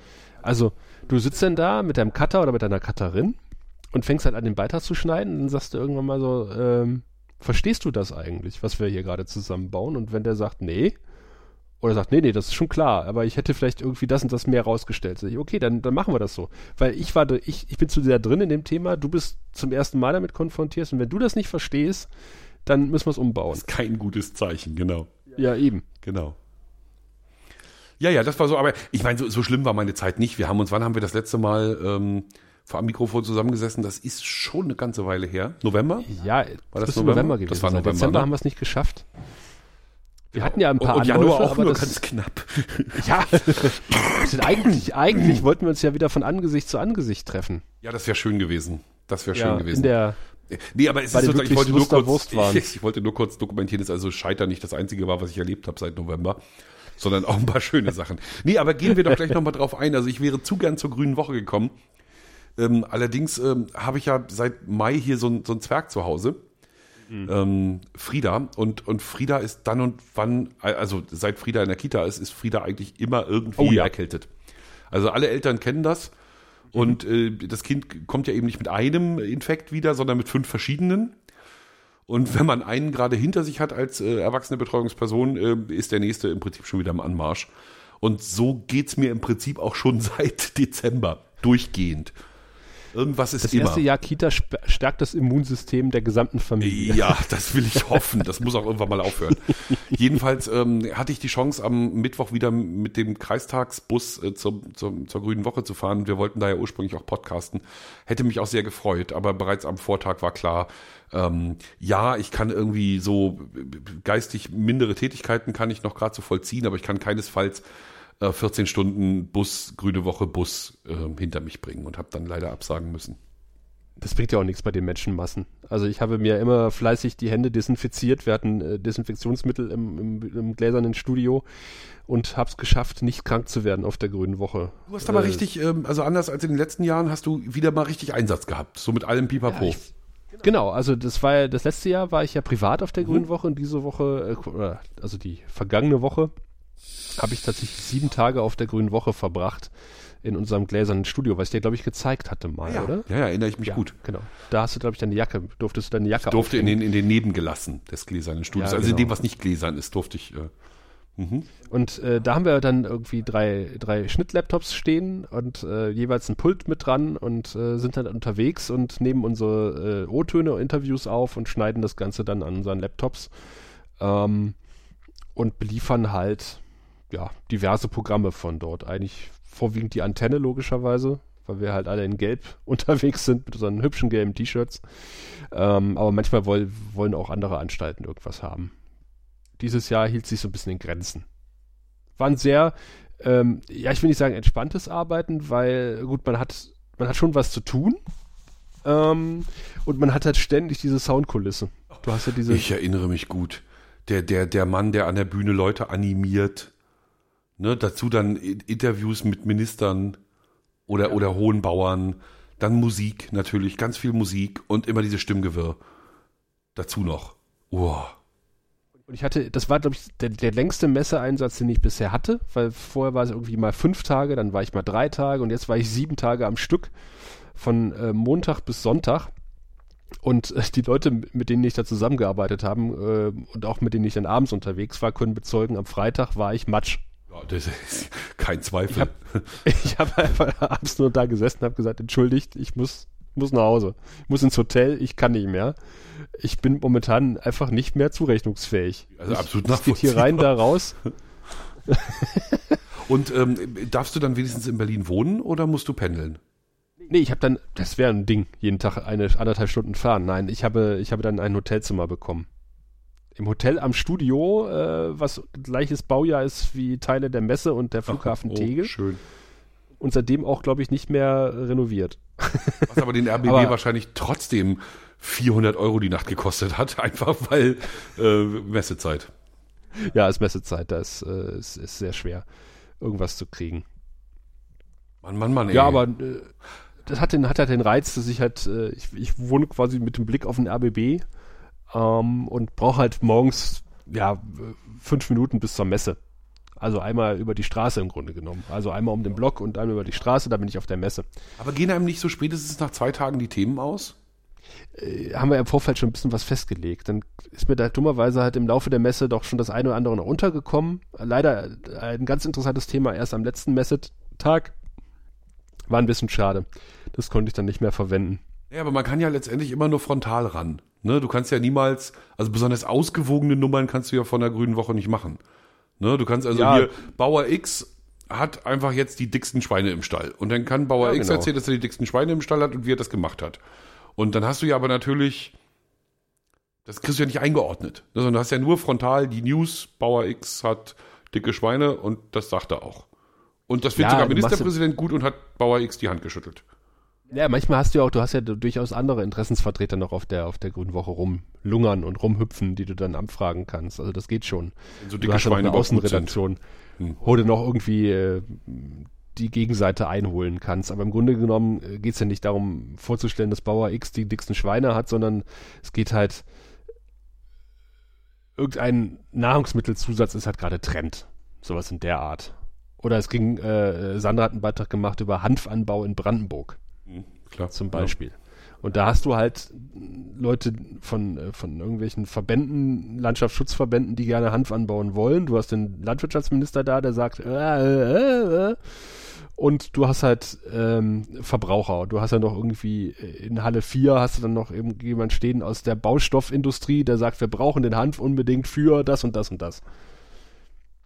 Und dann wird das schon einigermaßen rund. Dein persönliches Highlight? Äh, kann ich gar nicht sagen, ehrlich gesagt. Was? Der Wodka, der Kaviar, die ukrainischen Mädchen, irgendwas. Das, das weiß ich. Ah, ja, ja, die ukrainischen Also, Mädchen auf jeden Fall. Aber Ähm, die an der ich habe, Lebensmittelaufgabe, die einfach leckeres Essen ausgeben, so, um das mal wieder auf unserem Altmännerhumor wieder runterzuholen. die, die, die Prignitz, ähm, die dir ja wohl bekannt ist, Hm, äh, aber die berühmte Tour de hat- Prignitz. Mhm. hat natürlich eine Spezialität, die nennt sich Knieperkohl. Hast du davon schon mal was gehört? Nee, aber Knieper ist ja so, so, so kniepern, sowas abkniepern, hier so wie es der Biber macht. Hier so, ne, oder? Das ist wohl irgendwie Grünkohl mit Weißkohl und irgendwas anderem noch. Das ist also ganz spezielle äh, Prignitzer Spezialität. Und die Prignitzer haben wirklich den Knieperkohl in allen Variationen kredenzt. Also jeden Tag stand ein Koch aus der Prignitz bei uns am Studio. Probier mal unseren neuen Knieperkohl. Und dann irgendwann nach, nach drei Tagen konnte ich Guck mal, Knieperkohl Knieperkohl vegan. Ja, tatsächlich. Da kam Ja, einer mit veganen Knieperkohl. Das war zum Beispiel so ein Beitrag, ohne den mal, Kohl. Mit Kohlersatz. den wir gemacht haben. Tatsächlich äh, ist es sau schwierig in der Brandenburg-Halle sich vegan zu ernähren. Äh, vegetarisch geht noch so gerade eben und irgendwie ein alkoholfreies Bier aufzutreiben. Das wundert mich also überhaupt nicht. Das, ich bin so als Mecklenburger, das ist ja, da sind wir uns ja nicht so, das wäre ja nicht so verschieden, die beiden Länder. Und ähm, nee, da ist, ja, ist schwierig. Ich war natürlich noch in der, in der Frankreich-Halle und habe mir dort äh, äh verschiedene Sorten Salami gekauft. Äh, saulecker, an denen zehre ich immer noch. Richtig tollen Käse aus der Uckermark habe ich mir gekauft. Der ist da bist du regional geblieben, bist du nicht zu uns rübergegangen, ja? Hast du nicht hier bei den Ludwigswurster Lustwaren Nee, äh, da war ich zwar ein paar Mal. Ich bin normalerweise nicht? ja, äh, normal stand Rückerkäse immer bei euch in der Halle. Warum auch immer. Eigentlich produzieren die, ich glaube, die, die Rücker hat in Wismar ein großes Werk, genau. Und Rücker ja, hat genau. extrem viel mit Russland gemacht. Also was da auch da, dazu führt, dass, ähm, das, das Milchwerk, also sozusagen, mhm. ma, ich, ich weiß nicht mehr, was das Wort für Milch ist, aber Savort jedenfalls ist das Werk. Ähm, das, das ist sogar auf Russisch und mit kyrillischen Buchstaben ausgeschildert. In Wismar ist ah. äh, das Rückerwerk. Ähm, aber ist ja nun nicht mehr wegen Sanktionen und so. Ja. Und vielleicht geht's ähm, Rücker deswegen nicht so gut und haben sie gesagt, hier, dann machen wir auch keine grüne Woche mehr. Die standen halt auf der, normalerweise immer in der, in der Mecklenburg-Vorpommern-Halle. Da habe ich mir normalerweise auch mal eine Käsetüte besorgt. Und hast du denn auch nicht die Dobbertiner Wild, wie heißen die Dobbertiner Wild, irgendwie habe, schöner als Wildwaren, die heißen irgendwie, also mal Wildmanufaktur, genau, die Dobbertiner Wildmanufaktur, hast du auch nicht gefunden? Wildmanufaktur. ja, die, die stellen Hirsche her. genau. In Handarbeit. Hör auf, so böse zu sein. Das sind, das sind ja keine Sprachwissenschaftler, die wollten nur einen schönen Namen finden. Und bei, bei der Dobbertiner Wildmanufaktur kann man ganz hervorragendes Entensauerfleisch kaufen. Hätte ich dir mal sagen sollen, äh, ne? Vorher. Ja, also. ich habe hier drauf spekuliert, dass, dass du mich mal irgendwie dass du in die kulinarischen Geheimnisse der, der Mecklenburg-Vorpommern-Halle einführen würdest, aber du warst ja nicht da. Hätte ich gemacht, verdammte Axt. Ich habe mich lange mit dem Finsterwalder Braumeister über Kraftbier unterhalten. Und ähm, ich habe, äh, habe mich mokiert oder habe, habe mich darüber beschwert, dass halt äh, die ganzen IPAs und, und was weiß ich was, äh, Craftbiere so dermaßen zugehopft sind, äh, dass es mir schon nicht mehr schmeckt, dass ich eigentlich am liebsten Pilz trinke. Ach, du Experte, zugehopft. Verflixt und zugehopft. Ja, das, das, die schmeißen einfach so lange Hopfen rein. Das ist so ekelhaft. Ja, aber was macht, macht der Hopfen? Bitter? Ich bin kein Biertrinker, Bitter. ich bin kein, kein Fachmann. Ach so. Ja, oder Aromahopfen, also irgendwie ist das, äh, nee. Oh, warte mal, warte mal, ich mach mal, ich mach mal, ich guck mal, ob mein, mein, mein Mikrofon Geräusche macht. Hier, warte mal. Ja gut, ist nicht jetzt das Geräusch, was man sich wünscht. Eigentlich sollte das jetzt klingen wie Anstoßen. Ich halte ah. nämlich in meiner Hand ähm, aus dem äh, aus dem vom 20.12.2018 gebrannt die 50. Flasche von 300 Brogilus. Brogilus ist ein Gin, der destilliert wird von einem Zahnlaborbetreiber aus Brühl. Und Brühl, Brühl, ist hier so 30 Kilometer von Schwerin weg, eine Kleinstadt. Also, du meinst das Brühl nee, nicht Köln. das Brühl. Wir haben ein eigenes Brühl. Ach, okay. Ähm, und da sitzt, wie gesagt, Herr Kramer. Herr Kramer ist eigentlich äh, Dentallaborbetreiber und hat da so eine CNC-Fräse und macht Zähne. Und wenn er Langeweile hat, dann macht er den besten Gin der Gegend. Ah. Und ist wirklich der Hammer. Also ähm, ich, ich wurde gebeten, für einen ähm, ausscheidenden Kollegen Gin zu kaufen. Ne, der, der mag wohl Gin. Da habe ich gesagt, ha, hier, da weiß ich aber was, ne, sogar regional und so. Und dann bin ich zu Herrn Kramer hingefahren. Und ich habe Herrn Kramer schon mal vor einem Jahr gefragt, ob ich bei ihm drehen darf, wenn er, wenn er Gin macht. Und da hat Herr Kramer noch gesagt, nee, das ist hier optisch, das sieht, das sieht doch alles zu nach Dentallabor aus. Das wollen sie nicht. Und ich muss hier erstmal einen Kupferkessel und so. Ja, aber Herr Kramer erinnerte sich an mich und ich durfte kommen und durfte auch so im, im Hinblick auf einen Beitrag mit ihm plaudern. Ähm, hab für 100 Euro Gin gekauft, was, was gerade mal für einen Liter gereicht hat. Ja, das glaube ich. Also 55 Euro habe ich für die ähm, Limited Edition mit Safran bezahlt. Mhm. Ähm, und der andere hat mich 35 Euro gekostet, der Standard Gin. Und dann habe ich auch noch so ein paar Bierfläschchen bekommen, was ich dir gerade vorgelesen habe hier, ne? So ähm, 20.12.18, 50 von 300 und so weiter. Naja, und ich war natürlich im Auto in Brühl und trinke ja auch maximal zweimal im Jahr Alkohol. Äh, und ich war um, um drei Uhr aufgestanden wegen Frühdienst und hatte seitdem nichts gegessen. Und es war so mittags. Dann fing er natürlich an, mir seine verschiedenen Gin-Sorten vorzuführen. Und ich sagte schon hier, probieren wird schwierig, weil ich muss ja noch fahren. Und so, ah, die, die, kein Problem. Hat er also so Weinkelche genommen und tatsächlich das, was man noch nicht mal mehr Neige nennt. Also, ne, so viel hat er da reingemacht jeweils. Also, sehr, sehr, sehr wenig. Es war für die Zunge, es war für den Geruch, war alles prima, ne? aber es sollte eigentlich nicht betrunken machen. In meinem Zustand allerdings hatten diese sechs Gläser dann doch schon vollmundige Wirkung auf mein Gehirn, sodass ich mittags schön einen Tee hatte. Das ist Von so wie ich Gin auf der aus der Woche. Region. das war, ähm, ich, ich habe dann ein bisschen gewartet, bevor ich nach Hause gefahren bin. Nicht, mir nicht weil ich glaube, promillemäßig wäre alles okay gewesen, ne? Ja, weil, ja, ne? aber- Weil, aber ich fühlte mich so angeheitert. Ich war so beschwipst. Wenn du das schon merkst, dann ist es ja in Ordnung. Ja, ich war so beschwipst. Vom Gin aus der Region. Ich habe Gin aus Thüringen gekauft. Ähm, das habe ich getestet. Und ähm, das ist Gin mit Latschenkiefer Ei, ei, ei. drin. Dass die Thüringer Und- immer übertreiben müssen. Es ist äh, sehr sonderbarer Geschmack.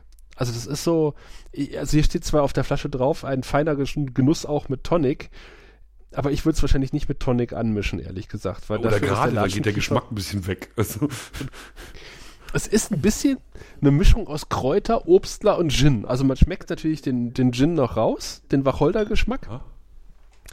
Aber ähm, ich fand's, äh, ich fand's, äh, ja, ich habe gesagt, okay, nehme ich mal mit. War jetzt auch nur 10 Euro, äh, da, da kann man nichts falsch machen. Also mein, mein Gin-Produzent hatte mir auch sein Gutachten gezeigt, das er hat von, von seinem Gin. Und äh, also angeblich, ich erzähle jetzt aber nur, was er mir erzählt hat, ähm, das, was diese furchtbaren Kopfschmerzen macht, das ist ja wohl Methylalkohol. Genau. Und Methylalkohol ist, da, da gibt's da so einen Wert, den, den der bei so einem Laborbefund rausgeführt Und der liegt zum Beispiel bei Obstler, liegt dieser Wert bei 4000, 5000. Okay. Bei Wodka, der ziemlich rein sein sollte, wo eigentlich nichts drin sein sollte, liegt er so bei 1. Wow. Irgendwie so, ne? Das sind wohl so die Unterschiede, ne? Also Obstler ganz viel Kopf, ähm, Wodka wenig Kopf. Und sein Gin wiederum hat es immerhin auf vier geschafft. Also sprich, fast, fast die Reinheit von Wodka, fast kein Methylalkohol drin. So, das ist irgendwie das Anzeichen dafür gewesen. Gut, da ich jetzt, wie gesagt, so wenig trinke, äh, schaffe ich es nicht, es auszuprobieren, ob, ob das Kopf macht oder nicht. Aber ich werde denjenigen, der uns verlässt und der von uns dann als Kollektivgeschenk diese Flasche Gin bekommt, fragen, ob sie ihm bekommen ist. Hört er diesen Podcast? Das hoffe ich doch nicht. Nö, ich glaube nicht. Nein, nein, keine Gefahr. Aber wo du 4% sagst, ähm, ich habe auf der Äh, grünen Prozent Woche... weiß ich nicht. Vier, vier irgendwas. Vier Einheit. Ja, vier, vier, Vier ja, ja, Einheit vier einfügen. irgendwas. Ähm, ich habe mich auf der, auf der Grünen Woche mit Förstern unterhalten, äh, an dem Holzstand, wo wir das letzte Mal unsere Ah, Aufnahme ich erinnere, ja, haben. natürlich. Mhm. Und äh, da standen Leute vom Bundesforst und äh, vom Landesforst. Dann sagte ich, aus welchem Landesforst sind sie denn überhaupt? Da meinte sie, ja, aus Mecklenburg-Vorpommern. Und da sagte ich, ach, das ist ja interessant. Er hat mir leider nicht gesagt, wo sie Mammutbaum. genau, aber ähm, sie hat dann zum Beispiel, dann sagte ich, ja, was denn da? Wächsen bei Ihnen dann auch dann die, die, äh, die Kiefern? Dann meinte sie, ja, vor allem den Kiefern. Dann hat sie mir gesagt, dass Mecklenburg-Vorpommern gar nicht so viel Wald hat. Sie hat mir eine Prozentzahl gesagt, wo ich mich erstmal auf den Po gesetzt habe, weil ich, weil ich mit deutlich mehr gerechnet habe. Das Land der Seen und Wälder ist, ist fake. Wir haben, wir haben überhaupt keine Wälder. Es sind deutlich weniger als Brandenburg, was nicht weiter äh, erstaunlich ist, aber dass es so deutlich weniger ist als Brandenburg, äh, das hat mich dann doch erstaunt. Äh, vermutlich, ich habe eine Theorie gehabt, äh, die sie mir dann so nicht bestätigen wollte. aber, aber ich habe gesagt, normalerweise, wenn du in, in, äh, in MV im Urlaub bist, bist du normalerweise irgendwo am Strand. Also hast du erstmal Meer, dann hast du einen Strand, dann kommt irgendwie ein Waldstück, dann kommt eine Straße und auf der anderen Seite vom Waldstück, äh, von der Straße ist auch nochmal ein Waldstück normalerweise. Es reicht, um die Deswegen Touristen zu foppen. Genau, deswegen hast du wahrscheinlich, wenn du auf diesen Küstenstraßen unterwegs bist, den Eindruck, das ganze Land muss voll mit Bäumen sein. Naja, sagen wir so. Also ich kann deine Enttäuschung verstehen, aber so gefühlt haben wir wirklich viel Wald. Also klar, wir kommen, wie gesagt, wir haben diese, diese Ödnis der Kiefernwälder, die bei euch ja auch für nichts gut sind als für Truppenübungsplätze. Die haben wir nicht. Ne, Okay. Sondern wir haben halt schöne Wälder. So, und Ja. da, da müssen wir eine Absprüche, da, also gibt's halt nicht so viel von. Ne, das ist eben der, der Buchenwald oder der, der gesunde deutsche Mischwald, der ist eben be- be- begrenzt flächentauglich und nicht, nicht, wie gesagt, bei euch bomben sie das ja eh nur zu und brennen es dann ab. Apropos abbrennen, wo du Bundesforst Ja. sagst, die Bundesforst können wir ja jetzt nicht mehr leiden, ne? Auf die Warum Bundesforst sind wir ja so ein bisschen sauer. Die Bundesforst äh, betreibt für den Bund ähm, oder die, die kümmern sich für den Bund um die Lübtener Heide. Das ist da, wo die Wölfe wohnen und wo früher ein Truppenübungsplatz war. Das ähm, Betreten verboten, ne, großes Areal und so weiter. Und da hat's ja gebrannt im Sommer.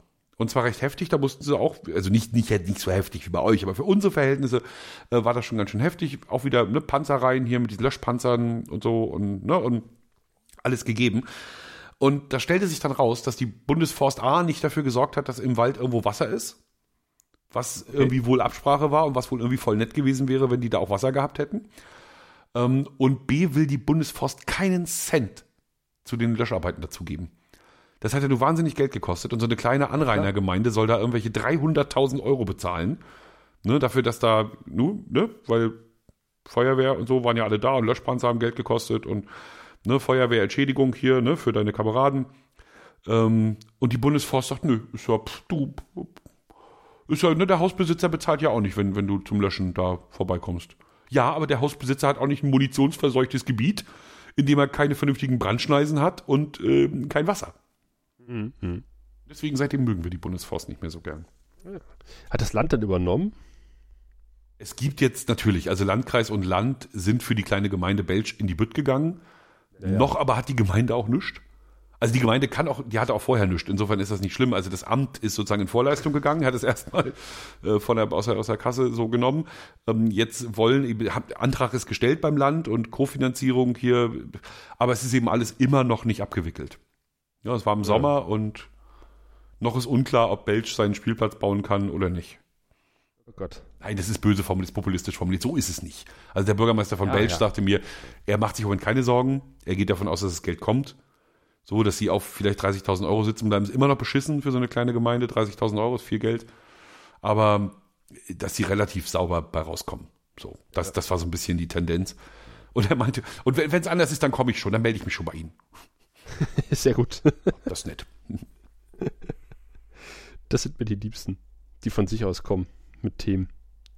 Ja, wobei ich mittlerweile einen Stand erreicht habe, ähm, dass ich es nicht mehr schaffe. Ich komme nicht mehr hinterher. So, liegt, liegt auch Ja, ein bisschen daran, dass das, also, ich, ich, habe einen verdammt müden Januar hingelegt. Was daran liegt, dass der Rest des vergangenen Jahres einfach ein bisschen doll war und ich auch über Weihnachten keine Pause hatte. Die ARD-Hitnacht war ja bei uns zu Gast. Wir, Ja. wir waren dran, wir waren das ausführende Funkhaus über die Feiertage. Und ich habe, damit ich mein Badezimmer hier bezahlen kann, ähm, habe ich zehn Tage durchmoderiert. Jede Nacht immer zwei bis sechs. Vom 23. Dezember bis zum 2. Januar. Ach, cool. Und das, das war schon sportlich. Also, das hat das auch Spaß gemacht wie Sau, weil ja ne, diese vier Stunden, die du da für dich hast nachts, das, das ist schon toll. Aber dadurch fehlt dann eben das, was man normalerweise am Jahresende hat, nämlich so ein kurzes Durchschnaufen. Das hatte ich eben nicht, ne, sondern Ja, ist die Arbeit Frage, hat man halt. das? Ja, normalerweise schon. Also normalerweise hat man zumindest Weihnachten, ja, aber die Weihnachtsfeiertage frei, trifft seine Familie, sieht andere Sachen, isst andere Sachen.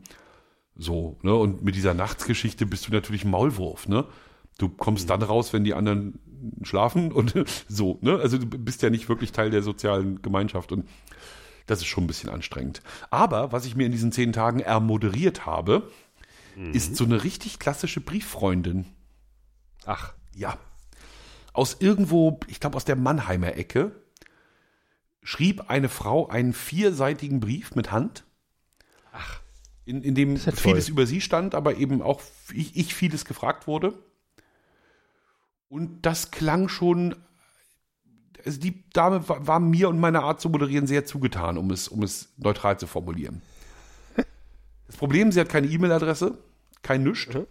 Ihr Brief ist irgendwie, ach, also vier Wochen nach meiner Moderationszeit erst auf meinem Schreibtisch gelandet, weil der einmal durch den ganzen NDR geschickt wurde, weil ich offenbar meinen Namen nicht deutlich genug ausspreche. Also sie hat nicht Ja. Herrn Nedler gesucht, sondern, äh, weiß ich nicht mehr, aber jeweils wen anders. Und dann landet das natürlich erstmal in Kiel, weil die die grundsätzlich Zuständigen sind für die, für die Nacht. Und dann wanderte das eben quer durch den NDR, bis es dann mich erreichte. Und ich muss jetzt überlegen, wie ich mit meiner Fanfrau umgehe. Weil äh, E-Mail, ne, hätte sie geschrieben und gesagt, nett, vielen Dank und, ne, und so und so ist das mit der Nacht und wir sind jetzt erstmal so lange nicht mehr dran, wenn Sie mich wieder hören wollen, dauert es wieder drei Monate, dann erst wieder und so. Aber Brief? Also Brief mit, auf Papier? ja. Ich erwarte zumindest einen handgeschriebenen vierseitigen Brief. Ja, also das ist, da habe ich, bin ich noch nicht, ähm, bin ich noch Wir nicht unseren. Podcast hören. Jemand, der kein Internet, keine E-Mail und nichts hat und schon den Sohn gebeten, gebeten hat, rauszufinden, wo, wo diese ARD-Hitnacht da möglicherweise, ich, ich weiß nicht, ob Podcast also der, der richtige Einstieg ins digitale Leben ist. Wir machen dir eine Kassette. Das würde wahrscheinlich funktionieren. Aber da müssen wir ja nach spätestens 45 Minuten Pause machen. Stimmt. Sind unsere Folgen nicht in der Regel anderthalb Stunden lang? Also das heißt, mit einer A-Seite und einer B-Seite kriegen wir das hin. So eine gute alte 90 Minuten Chromkassette. Hm? Ja. Wenn wir uns die noch leisten können. Ja, so Dinge.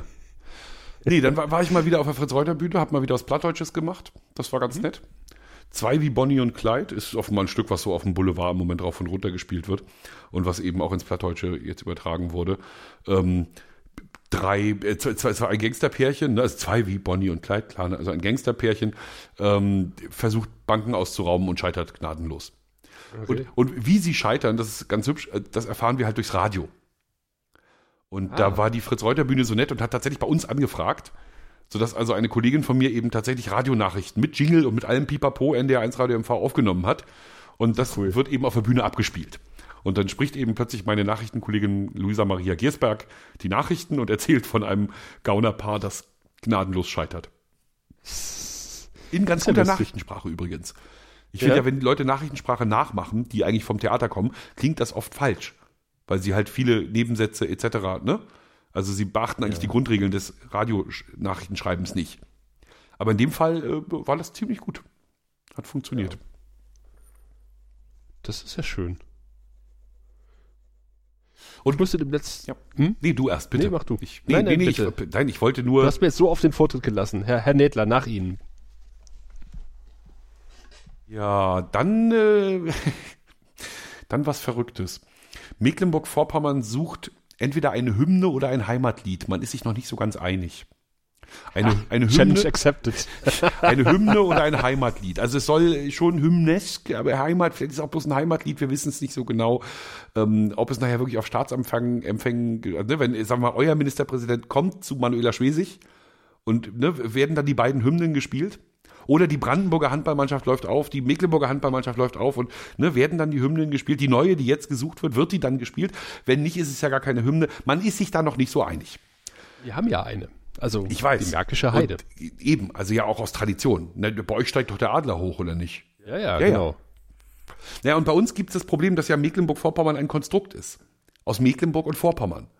Stimmt. Das gehört eigentlich nicht zusammen. Insofern, die einen, Ja. die einen singen hier von den Ostseewellen, die an den Strand trecken. Ne, und, und die anderen weiß ich nicht, was die Pommern singen. Ich glaube, die singen schon wieder mit euch mit. So im Grunde. Also, ne, das heißt, es ist jetzt total schwer, eine Hymne zu finden, die beiden gerecht wird. Das hat der Heimatverband sich auf die Fahne geschrieben und hat richtig Geld in die Hand genommen. Ein Preisgeld von insgesamt 23.000 Euro wird da ausgereicht. Das rasieren wir doch, Tom, oder? Nee, zu spät. Ähm, Verdammt. Das ist schon durch. Ähm, Verdammt. und zwar 20.000 Euro für den Sieger. Und für die, die in, in die engere Auswahl kommen, das sind immerhin vier, nochmal je 1.000 Euro. Warum jetzt nicht 24.000? Klar, weil der Sieger bekommt nicht nochmal 1.000 extra, sondern der bekommt die 20.000 und muss zufrieden sein. Ne, ist ja auch in der engeren Auswahl gewesen. Und um das Ganze vergleichbar zu machen, hat sich der Landesheimatverband gedacht, wir, wir lassen das von einem Orchester einspielen. Also ne, die die kriegen ja Vorschläge, die unter Umständen so aufgenommen sind, wie wir beide hier gerade jetzt aufnehmen. Ne, man setzt sich Ja, mit der Gitarre irgendwie genau. hin und schrummelt so ein Liedchen und schickt das dem Heimatverband. Da hat der Heimatverband gesagt, das ist ja nicht vergleichbar. Ne? Der eine sch- schickt eine Studioproduktion, der andere eine geschrammelte Gitarrenversion. Das ist nicht gut. Wir bitten das Landespolizeiorchester, die sind ja dafür da, die Hymnen einzuspielen, die, die Vorschläge. Und da durfte ich zwei Tage dabei sein. Wie die, die eingespielt haben in einem Tonstudio und, und sozusagen aus den Liedchen Hymnen gemacht haben. Ach, cool. Und das war sehr hübsch. Also es gab natürlich vorher ein Arrangement, das wurde abgestimmt, auch mit den, mit den ursprünglichen Komponisten. Und dieses Arrangement wirkte dann natürlich schon auch ein bisschen hymnesk. Ne? Also sozusagen fängt ein bisschen an, dann kommen mehr Instrumente, noch mehr Bläser, noch mehr Bläser, Schlagzeug haut ein bisschen doller rein. Und am Schluss, tata, geht's richtig auf, ne? was so eine Hymne eben leisten muss. Ähm, der erste hat mir ehrlich gesagt am besten gefallen. Der hat so ein, der hat so ein, so ein Folksong geschrieben im Prinzip. Und die, die, davon war natürlich nicht mehr viel übrig, nachdem das Landespolizeiorchester drüber gegangen ist. Aber der Typ heißt, halte ich fest im Ernst, ohne Künstlername, Kali Darm. Ja, ist nicht zehn nackte Friseusen, äh, Malle, sondern ganz ernsthaft Mecklenburg-Vorpommern, Kali Darm. Und Kali Darm ist ein über 60-jähriger Bluessänger. der auch so singt, wie Bluessänger singen. Also mit extrem viel Charakter, aber er trifft jetzt nicht unbedingt die Töne und das mit dem Rhythmus ist ihm eigentlich auch Wurst. Weil normalerweise hat er ja seine Slide-Gitarre und da kann er den Rhythmus ja anpassen. Ja, ja. Jetzt mit dieser äh, Polizeiorchester-Version auf den Ohren war er erstmal total geflasht. Er fand das total geil. Und mir hat das auch total gut gefallen, dieses Zusammenspiel aus jemandem, der, wie gesagt, keinen Ton trifft, dreckig und daneben singt. Und diesem Polizei, also ich fand's toll. Äh, Der, der Typ vom Polizeiorchester, der Dirigent, hat sich gekrümmt vor Schmerzen. Um dann wieder fröhlich zu werden, als die zweite Hymne aufgenommen wurde mit einer Profisängerin. Da hatte der Komponist nämlich keine Ambition selber zu singen und hat dann gesagt, hier ist, ne, wenn ihr das aufnehmen wollt, dann müsst ihr auch noch eine Sängerin besorgen. Ich Ach, kann der das Kalli nicht. wollte selber singen unbedingt. Kalli hat selber gesungen. Und es war großartig. Cool. Und beim zweiten, wie gesagt, wurde aber eine Profisängerin beauftragt Ja. und das klang dann wie Hymne. Das hat dem, auch dem Dirigenten des Landespolizeiorchesters sehr, sehr gut gefallen. Der dritte Ausgewählte brachte den ganzen Chor mit. Die haben also alles als Chor gesungen. Das klang so ein bisschen wie christliche Jugendfreizeit, aber okay. Also kurz auch erstmal nicht meckern, war als Hymne auch geeignet. Und der vierte, der war clever. Der hat, oder ob es clever ist, wird sich zeigen, aber der hat jedenfalls die Ausschreibungsunterlagen genau gelesen und hat mitgekriegt, er muss überhaupt nicht mit dem Landespolizeiorchester aufnehmen. Genau. Und hat er dann auch nicht gemacht. Er ist nämlich ein mehr oder weniger bekannter Schlagersänger. Ja. Also äh, ist der Herr Bromund, der, der kommt aus Neubrandenburg und tritt auf als Willi Freibier und ist da wohl auch mehr oder weniger in einer bestimmten Szene bekannt. Und ist zumindest ein Profi, was, also lebt von der Musik. Sprich, er ist selber in ein Tonstudio gegangen und hat eine eigene Version gemacht, die ich jetzt als einzige von den Vieren halt noch nicht kenne, weil er eben nicht bei diesem Aufnehmen mit dem Polizeiorchester dabei war. Ich habe einen schönen Sender. Und bald haben wir, ganz kurz, und bald haben wir toi toi toi ähm, eine Landeshymne oder ein tolles Heimatlied und äh, das werden, werden aber hier ab, ab 19. Februar können wir, glaube ich, online abstimmen. Alle. Ah, da bin ich gespannt. Da sage ich Bescheid. Jetzt dein Sendungstitel. Freibier für den Darm. Nein. Das, also, meinst du, das erklärt sich für irgendjemanden, der diese Sendung hört? Nein.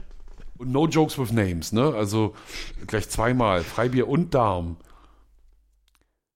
Ich habe ein Video von Herrn Darm gefunden, wo er mit Banjo äh, sitzt und spielt. Und ba äh, Banjo, alles, also jedes Lied wird ja besser, wenn man es auf dem Banjo spielt. Also insofern äh, hat er meine Sympathie. Ja, eine sagt so, der andere so. Ich bin ja kein so ein großer Freund des Banjos, aber gut.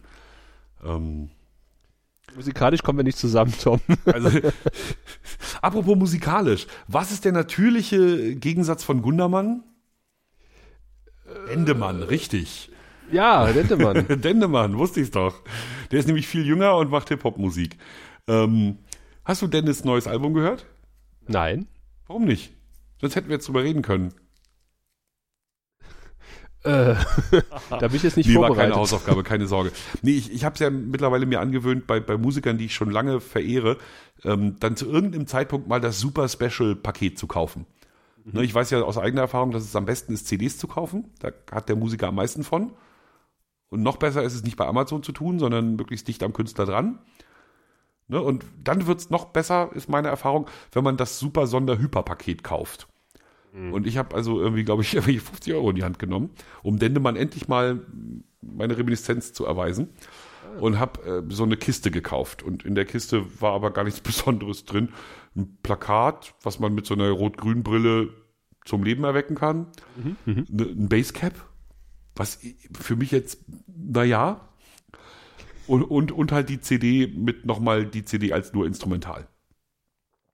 Und was soll ich sagen? Musikalisch bin ich noch nicht so wahnsinnig amused.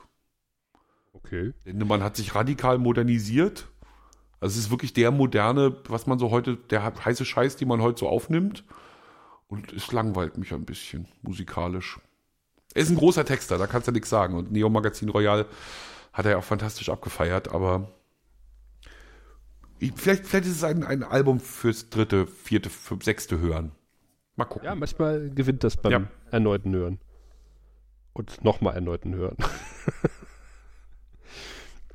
ähm, ich dagegen musste jetzt mal spontan umdisponieren.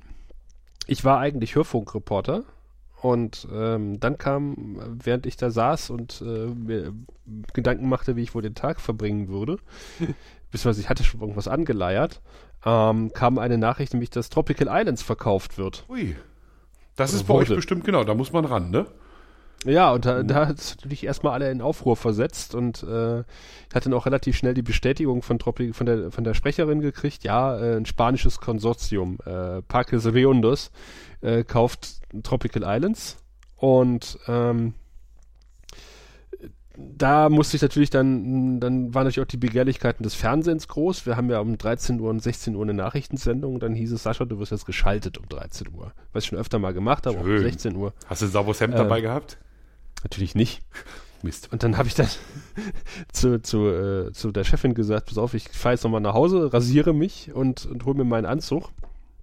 Meinte, ja, kein Problem. Also nachdem ich dann irgendwie alle die ganzen Informationen rangetragen habe, habe dann äh, quasi auch zwischenzeitlich äh, die Internetseite äh, de, des spanischen Konsortiums quasi äh, heimgesucht und habe dort eine Pressemitteilung gefunden, auf der, auf der der Kaufpreis auch stand. Weil bisher war, stand Nein. irgendwo, Wie naja, cool. Kau Kaufpreis, da ist Stillschweigen vereinbart. Seit wann kannst du. Spanisch?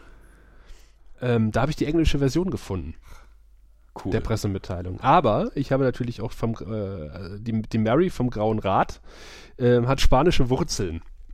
Das heißt, clever wie ich bin, habe ich natürlich erstmal Mary angerufen oder habe ihr gesagt, äh, gesagt, kannst du mal äh, gucken. Äh, Dieses Konsortium will das kaufen und die hat dann quasi auch so ein bisschen mit, mit gegoogelt, hat so die ein oder andere spanischsprachige Quelle aufgetan, ähm, was, was diesen Konzern betrifft, sodass ich dann noch ein paar Informationen ranholen konnte. Das war dann, äh, war dann sehr gut. Und dann habe ich dann tatsächlich das erste Mal um 19.30 Uhr auch bei Brandenburg aktuell äh, quasi äh, Gesicht in die Kamera gehalten. mein Gesicht in die Kamera gehalten. Und mit Gang oder ohne? Mit, mit, Gang? mit Gang ohne Grund? Mit, mit bist du irgendwie auf die Kamera zugegangen? Bist du am, Nein, ich habe an. hat man mit einer Totale des äh, Tropical Islands angefangen und dann auf dich runtergezoomt? Nein, ich habe, ich habe im Studio gestanden. Oh. Es kam ein, ein klassisches Vorguckerstück, was der Tagesreporter zusammengehackt hat. Und dann alle weitere führenden Informationen von mir sozusagen. Und ich habe mich dann quasi an, an mein Pult gestellt, äh, wo äh, im Cottbuser Studio wurde nach Potsdam geschaltet und habe dann den, äh, der Kollegin dort zwei, drei Fragen beantwortet, die sie so hatte. Also das ganz klassische äh, Kollegen-Moderatoren-Gespräch. Das Aus pflegen wir ja im, im, zugeschaltet ist nicht, nicht so ganz so häufig. Ne? Also geht so um Fachthemen, klar, da machen wir das auch, aber ist bei uns nicht so, wird nicht so wahnsinnig viel gemacht. Die, die Bei relativ Reporterschalte. häufig. Also nicht die Reporterschalte schon, aber nicht sozusagen die, das klassische informative Kollegengespräch. Ja, doch, doch, das passiert schon mal öfter. Also dann aber meistens halt mit einem Vorsetzerstück dazu. Ja, na klar, brauchst du ja. Muss ja mit ein paar Bildern musst du es ja zumindest erstmal einordnen.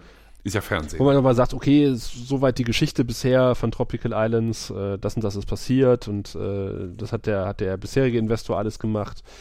Und ich habe dann halt erzählt, warum die dann verkaufen, sozusagen. Wo ursprünglich Zeppeline gebaut werden sollten, eine Vision. Ja, ich hätte lieber die Zeppeline gehabt, muss ich ehrlich sagen. Ja, ja, Sehr schade. das stimmt. Also gerade so ne, ent, entlegene Gegenden, ne? Du willst irgendwie, weiß ich nicht, in, in, nach Indien, dahin, wo die Straßen so furchtbar sind. Und ne, dann fliegst du halt deine Windturbine einfach mit dem Zeppelin dahin. Hätte ich gut Du brauchst halt gefunden. eine Konterlast, das ist das Problem. Wenn du Ja. die Turbine dann abgeladen hast, äh, musst du dann irgendwie zwei Tonnen Sand an den Zeppelin hängen, weil sonst macht er einen Abflug nach oben. Weil lässt du Luft ab. Ja, ich weiß, ich bin, du, du bist hier der Techniker und ich rede Unfug. Aber, Ganz, ganz spannend ist auch, das kann ich mal empfehlen, ähm, äh, südlich von Tropical Islands, wenn, wenn ihr mal da sein solltet, da Urlaub machen solltet, äh, also im Wald äh, südlich von Tropical Islands ist noch ein Flughafen. Also Tropical Islands steht ja auf einem ehemaligen Militärflughafen und der, der geht noch ein ganzes Stück weiter runter. Ähm, mit Bunkern, in denen früher Atomwaffen gelagert wurden. Und äh, noch einer im, im Wald, relativ versteckt im Wald liegenden Fliegerschule. Mit einer Plattenbausiedlung mitten im Wald. Also aus, aus, aus Erfahrung voriger Podcast-Projekte, die mit anderen Hobbys zusammenhingen, sei hier aber gesagt, dass wir selbstverständlich nicht äh, zum Hausfriedensbruch aufrufen. Natürlich Also das ist, gehört jemandem, da darf man wahrscheinlich auch nicht rauf. Insofern guckt's euch bei Google Earth an. Da ist kein Zaun. Zwinker, Zwinker. Ja, Zwinker, äh, Zwinker. Zaun. Wissen wir, das ist leider nicht das Kriterium. Ja, ja, ist schon klar. Haben wir ja, haben ja Leute schwer ähm, lernen müssen, ihre Lektion an der Stelle. Aber da ist ja quasi auch nochmal ein Riesenareal, was man entwickeln könnte. Und das hat halt irgendwie äh, der neue Investor halt auch, der hat, der betreibt halt schon den, ähm, das, den Belantis letztes Jahr im Frühling gekauft bei Leipzig. dieses äh, Vergnügungsparkgelände. Vor zehn Jahren äh, in, ähm, was war mal im Warner Brothers Movie Park, was jetzt nur noch Movie Park ist. Und irgendwie den Vogelpark Walsrode wollen sie wohl auch übernehmen. Ja, die Frage ist ja immer bei, bei diesen Militärgeländen sozusagen, was muss er an, äh, an mit wie viel Abraum muss er rechnen? Ne, also wie, Ah, wie viel. Munition liegt da noch im Boden? Da kostet ja so ein Quadratmeter Räumung richtig Kohle. Da ist also Ähm. da ist nicht da ist nicht viel mit Räumen. Da musst du nicht mehr viel räumen. Also alleine das dieser dieses Flughafengelände rund um die um die Halle von Tropical Islands rum, was ja quasi jetzt mitgekauft wurde, ähm, das ist beräumt. Da kann man sofort halt irgendwas draufbauen ohne weitere Probleme. Und ähm, das ist halt wahrscheinlich auch, was den neuen äh, Betreiber so gereizt hat. Der betreibt halt viele Vergnügungsparks. Der wird also quasi neben Tropical Islands jetzt auch nochmal einen Vergnügungspark setzen. Davon gehen wir alle aus. Nee, das ist ja dann auch sinnvoll. Ja. Also wenn genug Platz ist und dir gehört das ganze Gelände, dann immer drauf, ne? Also Platz ist da ohne Ende. Also Ja, wenn Brandenburg 1 hat, dann Platz. Ja, bei uns hat's ja nicht funktioniert. Also wir haben ja in Goldberg den immerwährenden Freizeitpark. Das ist vor 15 Jahren, bah, vielleicht sogar noch länger, kam irgendwie, also es war gerade hier Aktien, ne? Es war gerade Aktien wie Sau, ne? Es war gerade richtig viel Geld auf dem Markt. Und dann kam irgendjemand und hat gesagt, hier, armes Städtchen Goldberg, die NVA ist weg und überhaupt ist alles ganz schön traurig, wir bauen euch einen Freizeitpark hin, dann sind wir lustiger. Seid ihr lustiger. Ähm, da hatten auch viele ein bisschen drauf gehofft. Gigantisches Teil mit Raddampfer auf dem See und allem Pipapo. Aber es ist eben dann doch nur eine traurige, eine traurige Idee geblieben. Immerhin habt ihr kein Spaßbad. Nein, wir hätten das auch, ich glaube auch nicht, dass dieser Park funktioniert hätte. Aber gut, das, ich, was weiß ich schon, ich bin ja nur kein Parkfachmann. Achso, die haben das gar nicht gebaut. Nein, und sie haben es gar nicht gebaut. Nein, gegangen. nein, es ist äh, so. schon vorher nicht. Also es gab sogar eine Fördermittel, es gab sogar eine Fördermittelzusage, Ja. aber die lief dann irgendwann aus, ohne dass Baubeginn war. Die Investoren waren alle nicht mehr zu erreichen. Auf dem Gelände der NVA, das da mitentwickelt hätte werden sollen, war eine kleine Tischlerei ansässig und mehr nicht. Ja, und dann war irgendwie schon klar, das wird wohl nichts mehr. Jetzt ist das Gelände wieder äh, mit einem B-Plan überplant und diesmal soll es eine Ferienhaussiedlung werden mit, Oh. oh ja, aber einer utopischen Anzahl von Ferienhäusern und, und die sollst du dann auch noch kaufen. Also die soll sozusagen, ne, die, die, Ah, mhm. Die wollen sie nicht vermieten als, alleine so, sondern da soll sich jeder seine Parzelle, seinen, seinen Kleingarten, seine Datsche kaufen. Und da muss ich ehrlich sagen, nichts gegen Goldberg, nichts gegen den Goldberger See, aber da gibt's schönere Ecken. ist der angebunden an irgendwas? Nicht wirklich, nee. Also die Mildenitz fließt, äh, fließt äh, an Goldberg vorbei, nein, durch Goldberg durch, ist aber in diesem Abschnitt noch nicht schiffbar. Also du kannst noch nicht irgendwie mit, mit dem Kanu drauf. Okay. Nicht mal mit dem Kanu. Also mit was anderem erst recht nicht. Und der Goldberger See ist leider einer, der ähm, sehr flach ist und sehr verschlammt. Also ist jetzt auch nicht so der Hammersee, wo du sagst, wow, juhu, äh, ne? also nicht in Mecklenburg. Woanders wäre es natürlich der Killersee schlechthin, aber in Mecklenburg, wo du die Auswahl hast, hm, Ja. Ich kenne es halt in Rheinsberg, ähm, also das ist ja quasi schon fast Mecklenburg, wenn, wenn man es so sieht. Äh, Rheinsberg ist toll. Mhm. Da sind wir ja jetzt mehrfach gewesen. Da war ich ja jetzt auf dem Wasser quasi, habe mir das Hafendorf mal angeguckt, aber ich habe auch mal irgendwann mal ein Silvester dort verbracht mit der Familie und Freunden. Und da war es tatsächlich so, dass diese ganzen Klonhäuser äh, verkauft sind und so leicht anders eingerichtet waren. Wir haben ja da mehrere Hütten gemietet dort und du hast halt gesehen, okay, alles gleich gebaut, aber halt ähm, die Inneneinrichtung ist überall anders. Was äh, daran lag, dass die Häuser alle verkauft waren an verschiedene Leute. Und die haben die dann quasi einfach immer nur untervermietet. Und das scheint offensichtlich zu laufen. Also ich denke mal, dass sie so ein ähnliches Konzept dann dort bei euch fahren wollten.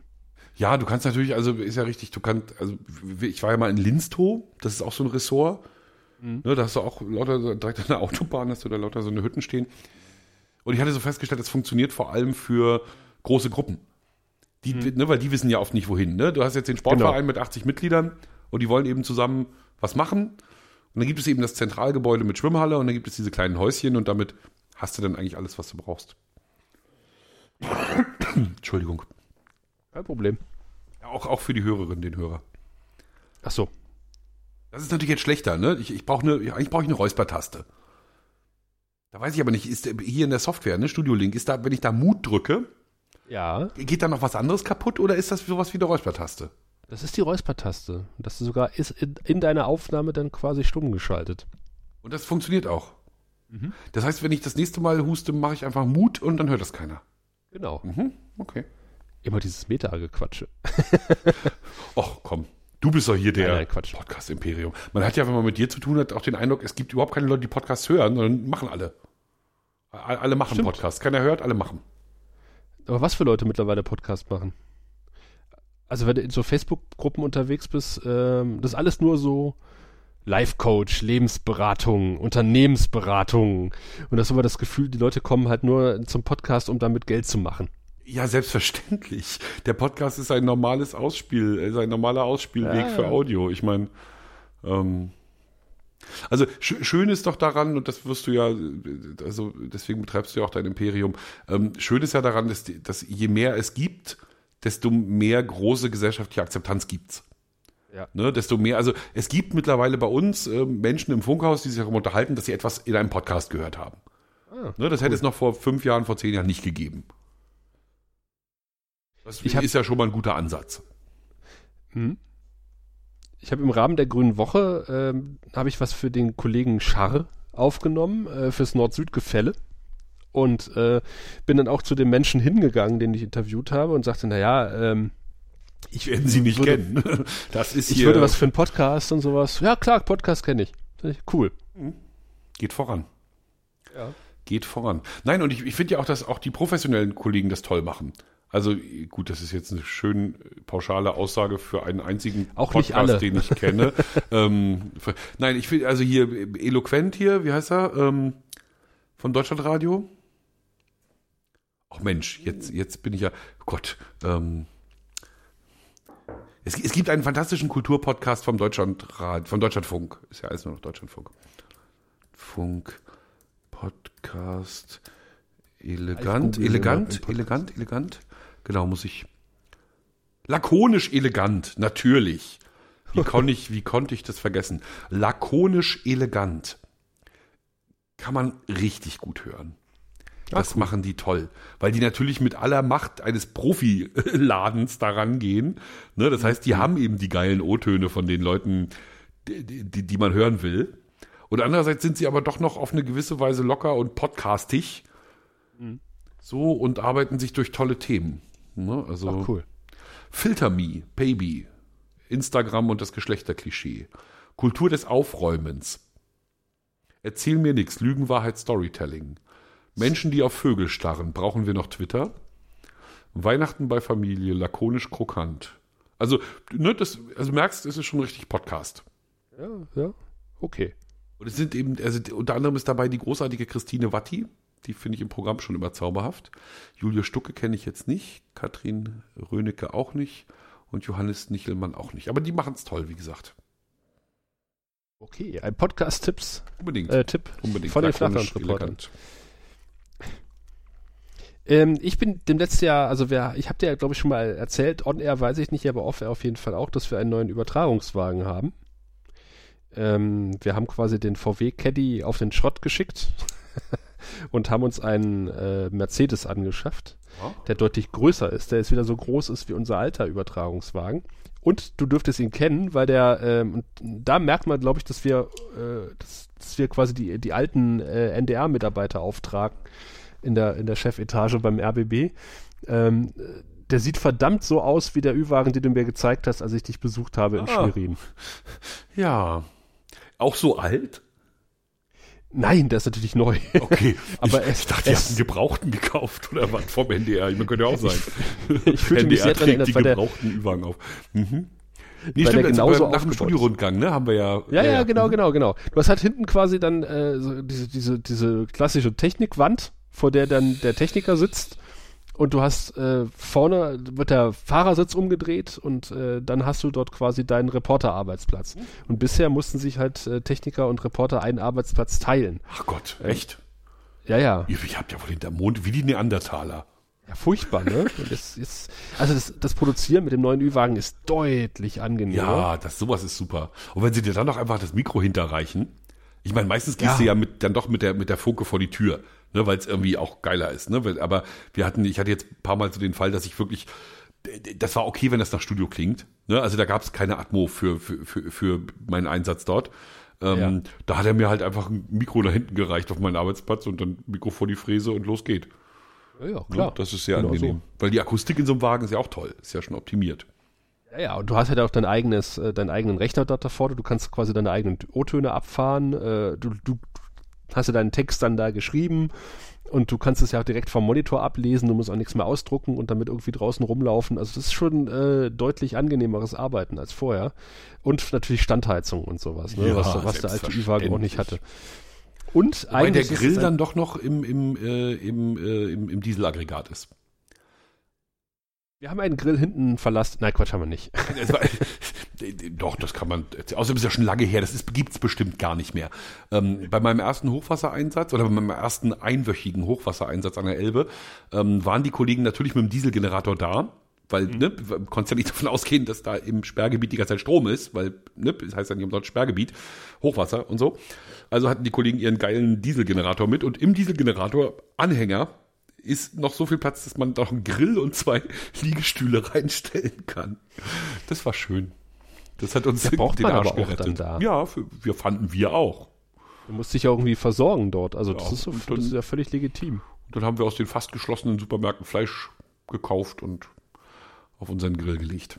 An der Elbe. Und es ist quasi so ein ähm, Konglomerat aus den beiden Ü-Wägen, die du mir gezeigt hast. Du hast ja doch mal so wie eine Schnellreportagewagen. ja, den, den dort. kleinen, ja. Mhm. Genau, äh, wo du mir auch gesagt hast, da kann man Fernsehtöne einspielen und Habt überspielen. ihr wahrscheinlich auch eine. Live-View, habt ihr wahrscheinlich auch mit drauf, ne? Genau, da haben wir jetzt quasi auch, äh, du kannst P2-Karten, also das ist ja, äh, das, das, weiß ich, ob ihr das kennt da draußen, also äh, man ist Große, ja bis vor- proprietäre, teure Speicherkarten. Mehrere parallel geschaltete SD-Karten im Grunde genommen, was in die Kameras gesteckt wird. Äh, mit Bändern operieren wir eigentlich nicht mehr. Äh, das ist vor ein paar Jahren mal abgeschafft worden, dass da diese Beta-Kassetten in den Kameras gesteckt haben. Das ist alles jetzt mittlerweile auf Speicherkarten und natürlich auf Spezialspeicherkarten, weil die sind A schneller, zu B teurer. C proprietär. Auf jeden Fall äh, haben wir diese P2-Kartenleser äh, mit drin und wir haben auch eine Kamera verlastet. Genau, Und und, und das, die- ja, du erst. Ü-Techniker sind mittlerweile äh, geschult worden, zumindest zum Teil, dass sie mit der Kamera umgehen können. Und tatsächlich war ich jetzt auch schon mit, äh, mit dem Ü-Wagen raus und der Ü-Techniker hat äh, ein Interview mit mir zusammen gemacht. Also nicht mit mir, aber wir haben eine Bürgermeisterin interviewt und er hat die Kamera. Solche Fälle super. Nee, bei uns kannst du die Kamera auch hinten am Mobil fest einrichten und dann kommt eben diese Live-View zum Einsatz und das ist ja auch nur ein Markenname für gebündelte SIM-Karten. Ne, das ist Genau. so ein Gerät, da sind halt unfassbar viele SIM-Karten drin, von allen möglichen Herstellern offenbar oder plattformübergreifend. Und damit kannst du halt Fernsehsignal live ähm, äh, getunnelt über die Masten ans Funkhaus schicken und kannst tatsächlich live arbeiten. Angeblich. Ich glaube, es klappt nicht immer. Aber du kannst eben vor allem sehr viel schneller überspielen, als du es bisher konntest. Ja. Ja, Also, du musst, also der, der öffentlich-rechtliche setzt ja auf Satelliten und ähm, nicht auf den Mobilfunk. Und ne, über Satellit ist dann, das, das musst du ja erst da aufbauen und haben und ne, dafür fährt dann das große Mobil raus, aber wenn du eben mal nur schnell mal eben Filmchen brauchst, reicht's ja auch, wenn du übers Mobilfunknetz gehst. Wenn es denn funktioniert. Ja, äh, genau, also Fußballstadion, die, Schiete. im, Im Grunde genommen sind das ja nichts anderes als Dateien. Ne? Und die Genau. kann man halt übers LTE-Netz mit gebündelten LTE-Karten relativ schnell in den Sender pusten. Und da werden die dann ins VPMS reingesteckt, also dieses äh, ähm, Videoaustauschsystem und ähm, äh, da weiterverarbeitet. Du kannst aber jetzt, äh, es kommt jetzt noch ein Laptop quasi mit drauf äh, für Fernsehschnitt, dass du quasi schon mal so ein bisschen vorschneiden kannst, dein, dein Fernsehmaterial. Also das wächst alles so, so nach und nach zusammen. Das finde ich ganz spannend. Das ist wirklich schön. Also eine Kollegin erzählte mir auch gerade, dass sie, ähm, dass irgendwie ein, einer unserer Fernsehreporter eine, eine weite Reise macht. Ich habe gerade nicht auf dem Schirm, wohin sie fahren, aber es ist eine, eine weite Reise und der begleitet dabei einen Politiker. Und ähm, das Material soll eben auch, und das ist neu für uns, das machen wir, haben wir sonst so nicht gemacht, soll eben tatsächlich noch immer an den Abenden überspielt werden. Ne? Da soll also abends noch der Film geschnitten werden. Die haben eben auch einen Laptop eingerichtet bekommen. Und da müssen dann eben die, die äh, Fachfrau Ton und der Fachfrau, oder der Fachmann Bild müssen dann eben auch noch Fachmann Schnitt werden und Fachfrau Schnitt. und äh, da Beiträge zusammenkloppen. Da hatten sie Ja, alle ein ist bisschen Respekt vor, aber Ja. ja, logisch. Ich meine, ne, ist ja jetzt. Ist natürlich eine Arbeitsverdichtung für den Einzelnen. Das ist, das ist schon klar. Und irgendwann ist auch Schluss, aber, äh, aber noch geht's. Ja, na, Aber- vor allem, weil uns ja der Rest der Welt auslacht, wenn wir es anders machen. Also Ja, das, das ist ja so ein bisschen das Ding. Ne? Also es ist schon klar, dass unsere Kollegen immer Sendesicherheit so als das große äh, Schild vor sich hertragen. Ne? Und weil Sendesicherheit das Allerwichtigste ist, arbeiten wir auf bestimmte Art und Weise. Zum Beispiel eben nicht mit dem Mobilfunknetz, weil wir sind in Deutschland ne? und das bricht halt gern mal zusammen. So, und deswegen machen wir eben. So, das ist ja immer so das große Argument. Andererseits kannst du ja keinem mehr vermitteln, dass du mit einem Dreierteam rausgehst, also Reporter, Ton und Kamera, und keiner von den dreien in der Lage ist, draußen dann auch aus den Bildern irgendwas zu machen, was innerhalb von zehn Minuten im Sender ist. Ne, das, jeder, der, der seinen, der einen Videopodcast macht, schick, schickt den quasi von der Kamera noch als Story auf seinen Videoblog. Ne, und so ausgerechnet wir öffentlich-rechtlichen machen es nicht. Das, ne?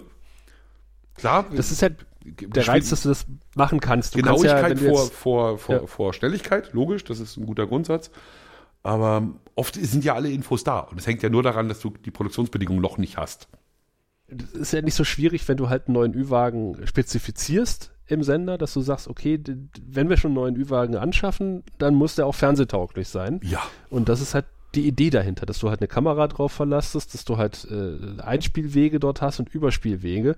Die Idee ist einfach, wenn du irgendwo auf einem Termin bist, äh, auch mit dem Ü-Wagen, und dem Hörfunkmenschen, und das Kamerateam ist da auch, kann das Kamerateam halt schon hingehen und sagen, pass auf, hier hast du unsere P2-Karten, überspiel das schon mal in den Sender, dann können die für 13 Uhr schon mal was fertig hauen Genau. mit dem Material. Ganz genau.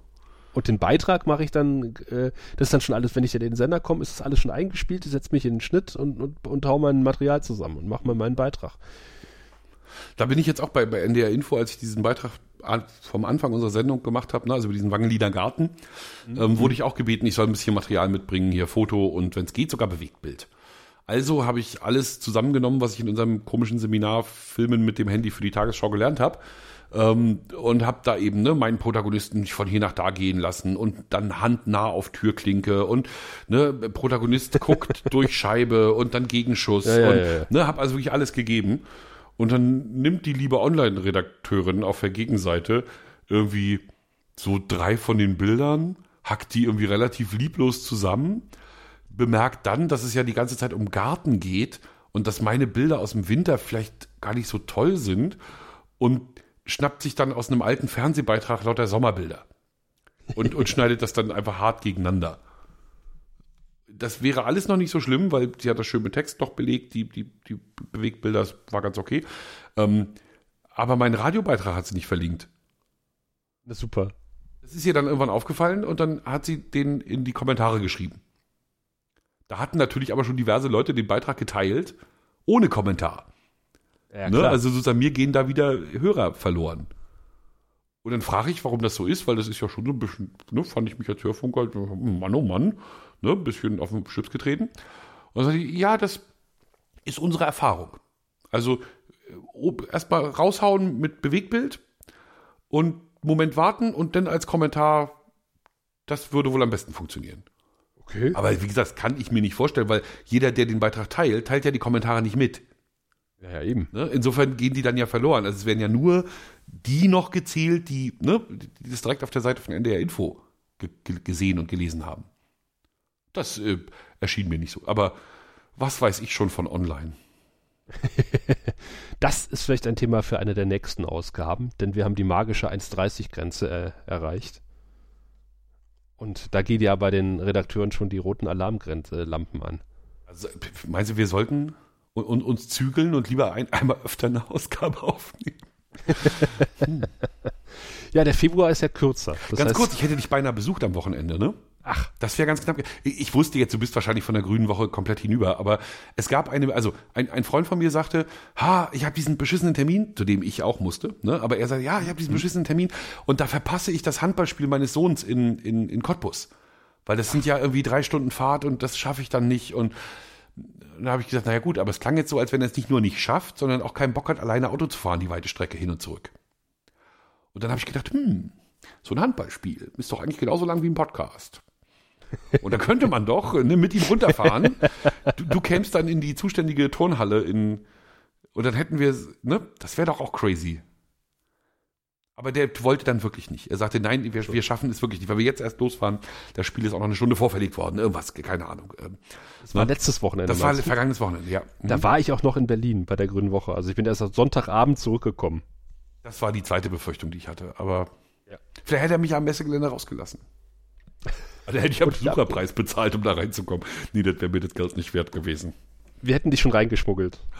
Mit gelbem Du T-Shirt. hättest dann irgendwie so ein, so, so ein Fischerhemd Ich angezogen. ausgesehen wie ein pummeliger Rapsglanzkäfer. Magnet. Nee, wir hätten dir so ein Fischerhemd angezogen. Du hättest Das einfach ist nur nett. gerufen, Fischbrötchen. Dass ich nicht das Gelbe anziehen muss. Was macht, was machen bei euch eigentlich die dicken Reporter? Echt? Was sind ja nicht alle so. Sandra und du? Also ich meine, wo sind bei euch die Dicken mit den gelben T-Shirts? Das ist eine gute Frage eigentlich. Ihr, ihr stellt gar keine ein, oder? Ja, Mhm. die, sind, die, die, die werden nicht rausgelassen, die sind nur innerhäusig unterwegs. Die gehen alle in die IT sofort. Ja, Und genau. da ist egal, was sie anhaben.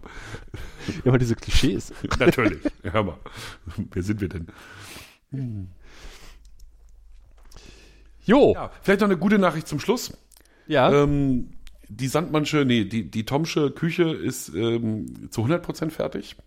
ja. Und das Badezimmer zu, ich sag mal, 98%. Ach, ausgezeichnet. Ja, wir haben im August angefangen und schon im Ja. Januar kann ich die frohe Kunde, ne, also es ist fa- fast, also der, der Berliner Flughafen drohte sich ja auch hier niederzuschlagen in, in der Art und Weise, wie, wie er nicht gebaut wurde. Ähm, aber nein, die, die Handwerker haben sich richtig ins Zeug gelegt und warte mal, August, äh, September, Oktober, November, äh, März, äh, haben, haben sie doch es fast schon in Rekordzeit ein Badezimmer, eine Küche fertiggestellt. Naja, ich meine, im Jahr 2019 muss man froh sein, überhaupt einen Handwerker zu kriegen. Das ist Also richtig. insofern- Und man soll dann auch die Rechnungen gnädig betrachten und sagen, ja, auch er hat ein Kind in der Ausbildung. Ja, auch er möchte mit seinem Boot manchmal über den See fahren und muss den Sprit dafür bezahlen. Ich gönn's ihm. Jo. Ach, schön. Dann geht ja harmonisch dieser Podcast, der, der erste Flachlandreporter-Podcast des Jahres 2019 zu Ende. Es war mir eine große Freude, mit dir geplaudert zu haben, Ja, lieber auch. Sascha. Mir auch. Das sollten wir öfter machen. Das sollten wir auf jeden Fall öfter machen. Und ähm, dann erzähle ich dir off-air, wenn wir jetzt gleich ausmachen, noch ein Geheimnis. Und Uh. das können wir in der Ausgabe im März wahrscheinlich dann sogar öffentlich machen. Boah, Also jetzt schon mal hingehangelt, ne? Also ich, ich, ich erzähle dir das nachher, wenn, wenn die Hörer nicht mehr dabei sind. Und ähm, im März voraussichtlich erzählen wir es dann den Hörern. Wahnsinn. Ja. Großes kommt Also, auf uns zu. Großes, bleibt spannend. Großes. Bleibt uns treu und wir geben zurück an die eingeschlossene Podcatcher. Tschüss.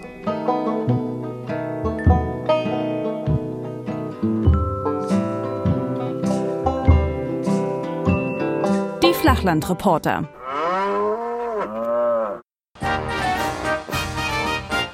Eine Produktion des Podcast Imperiums.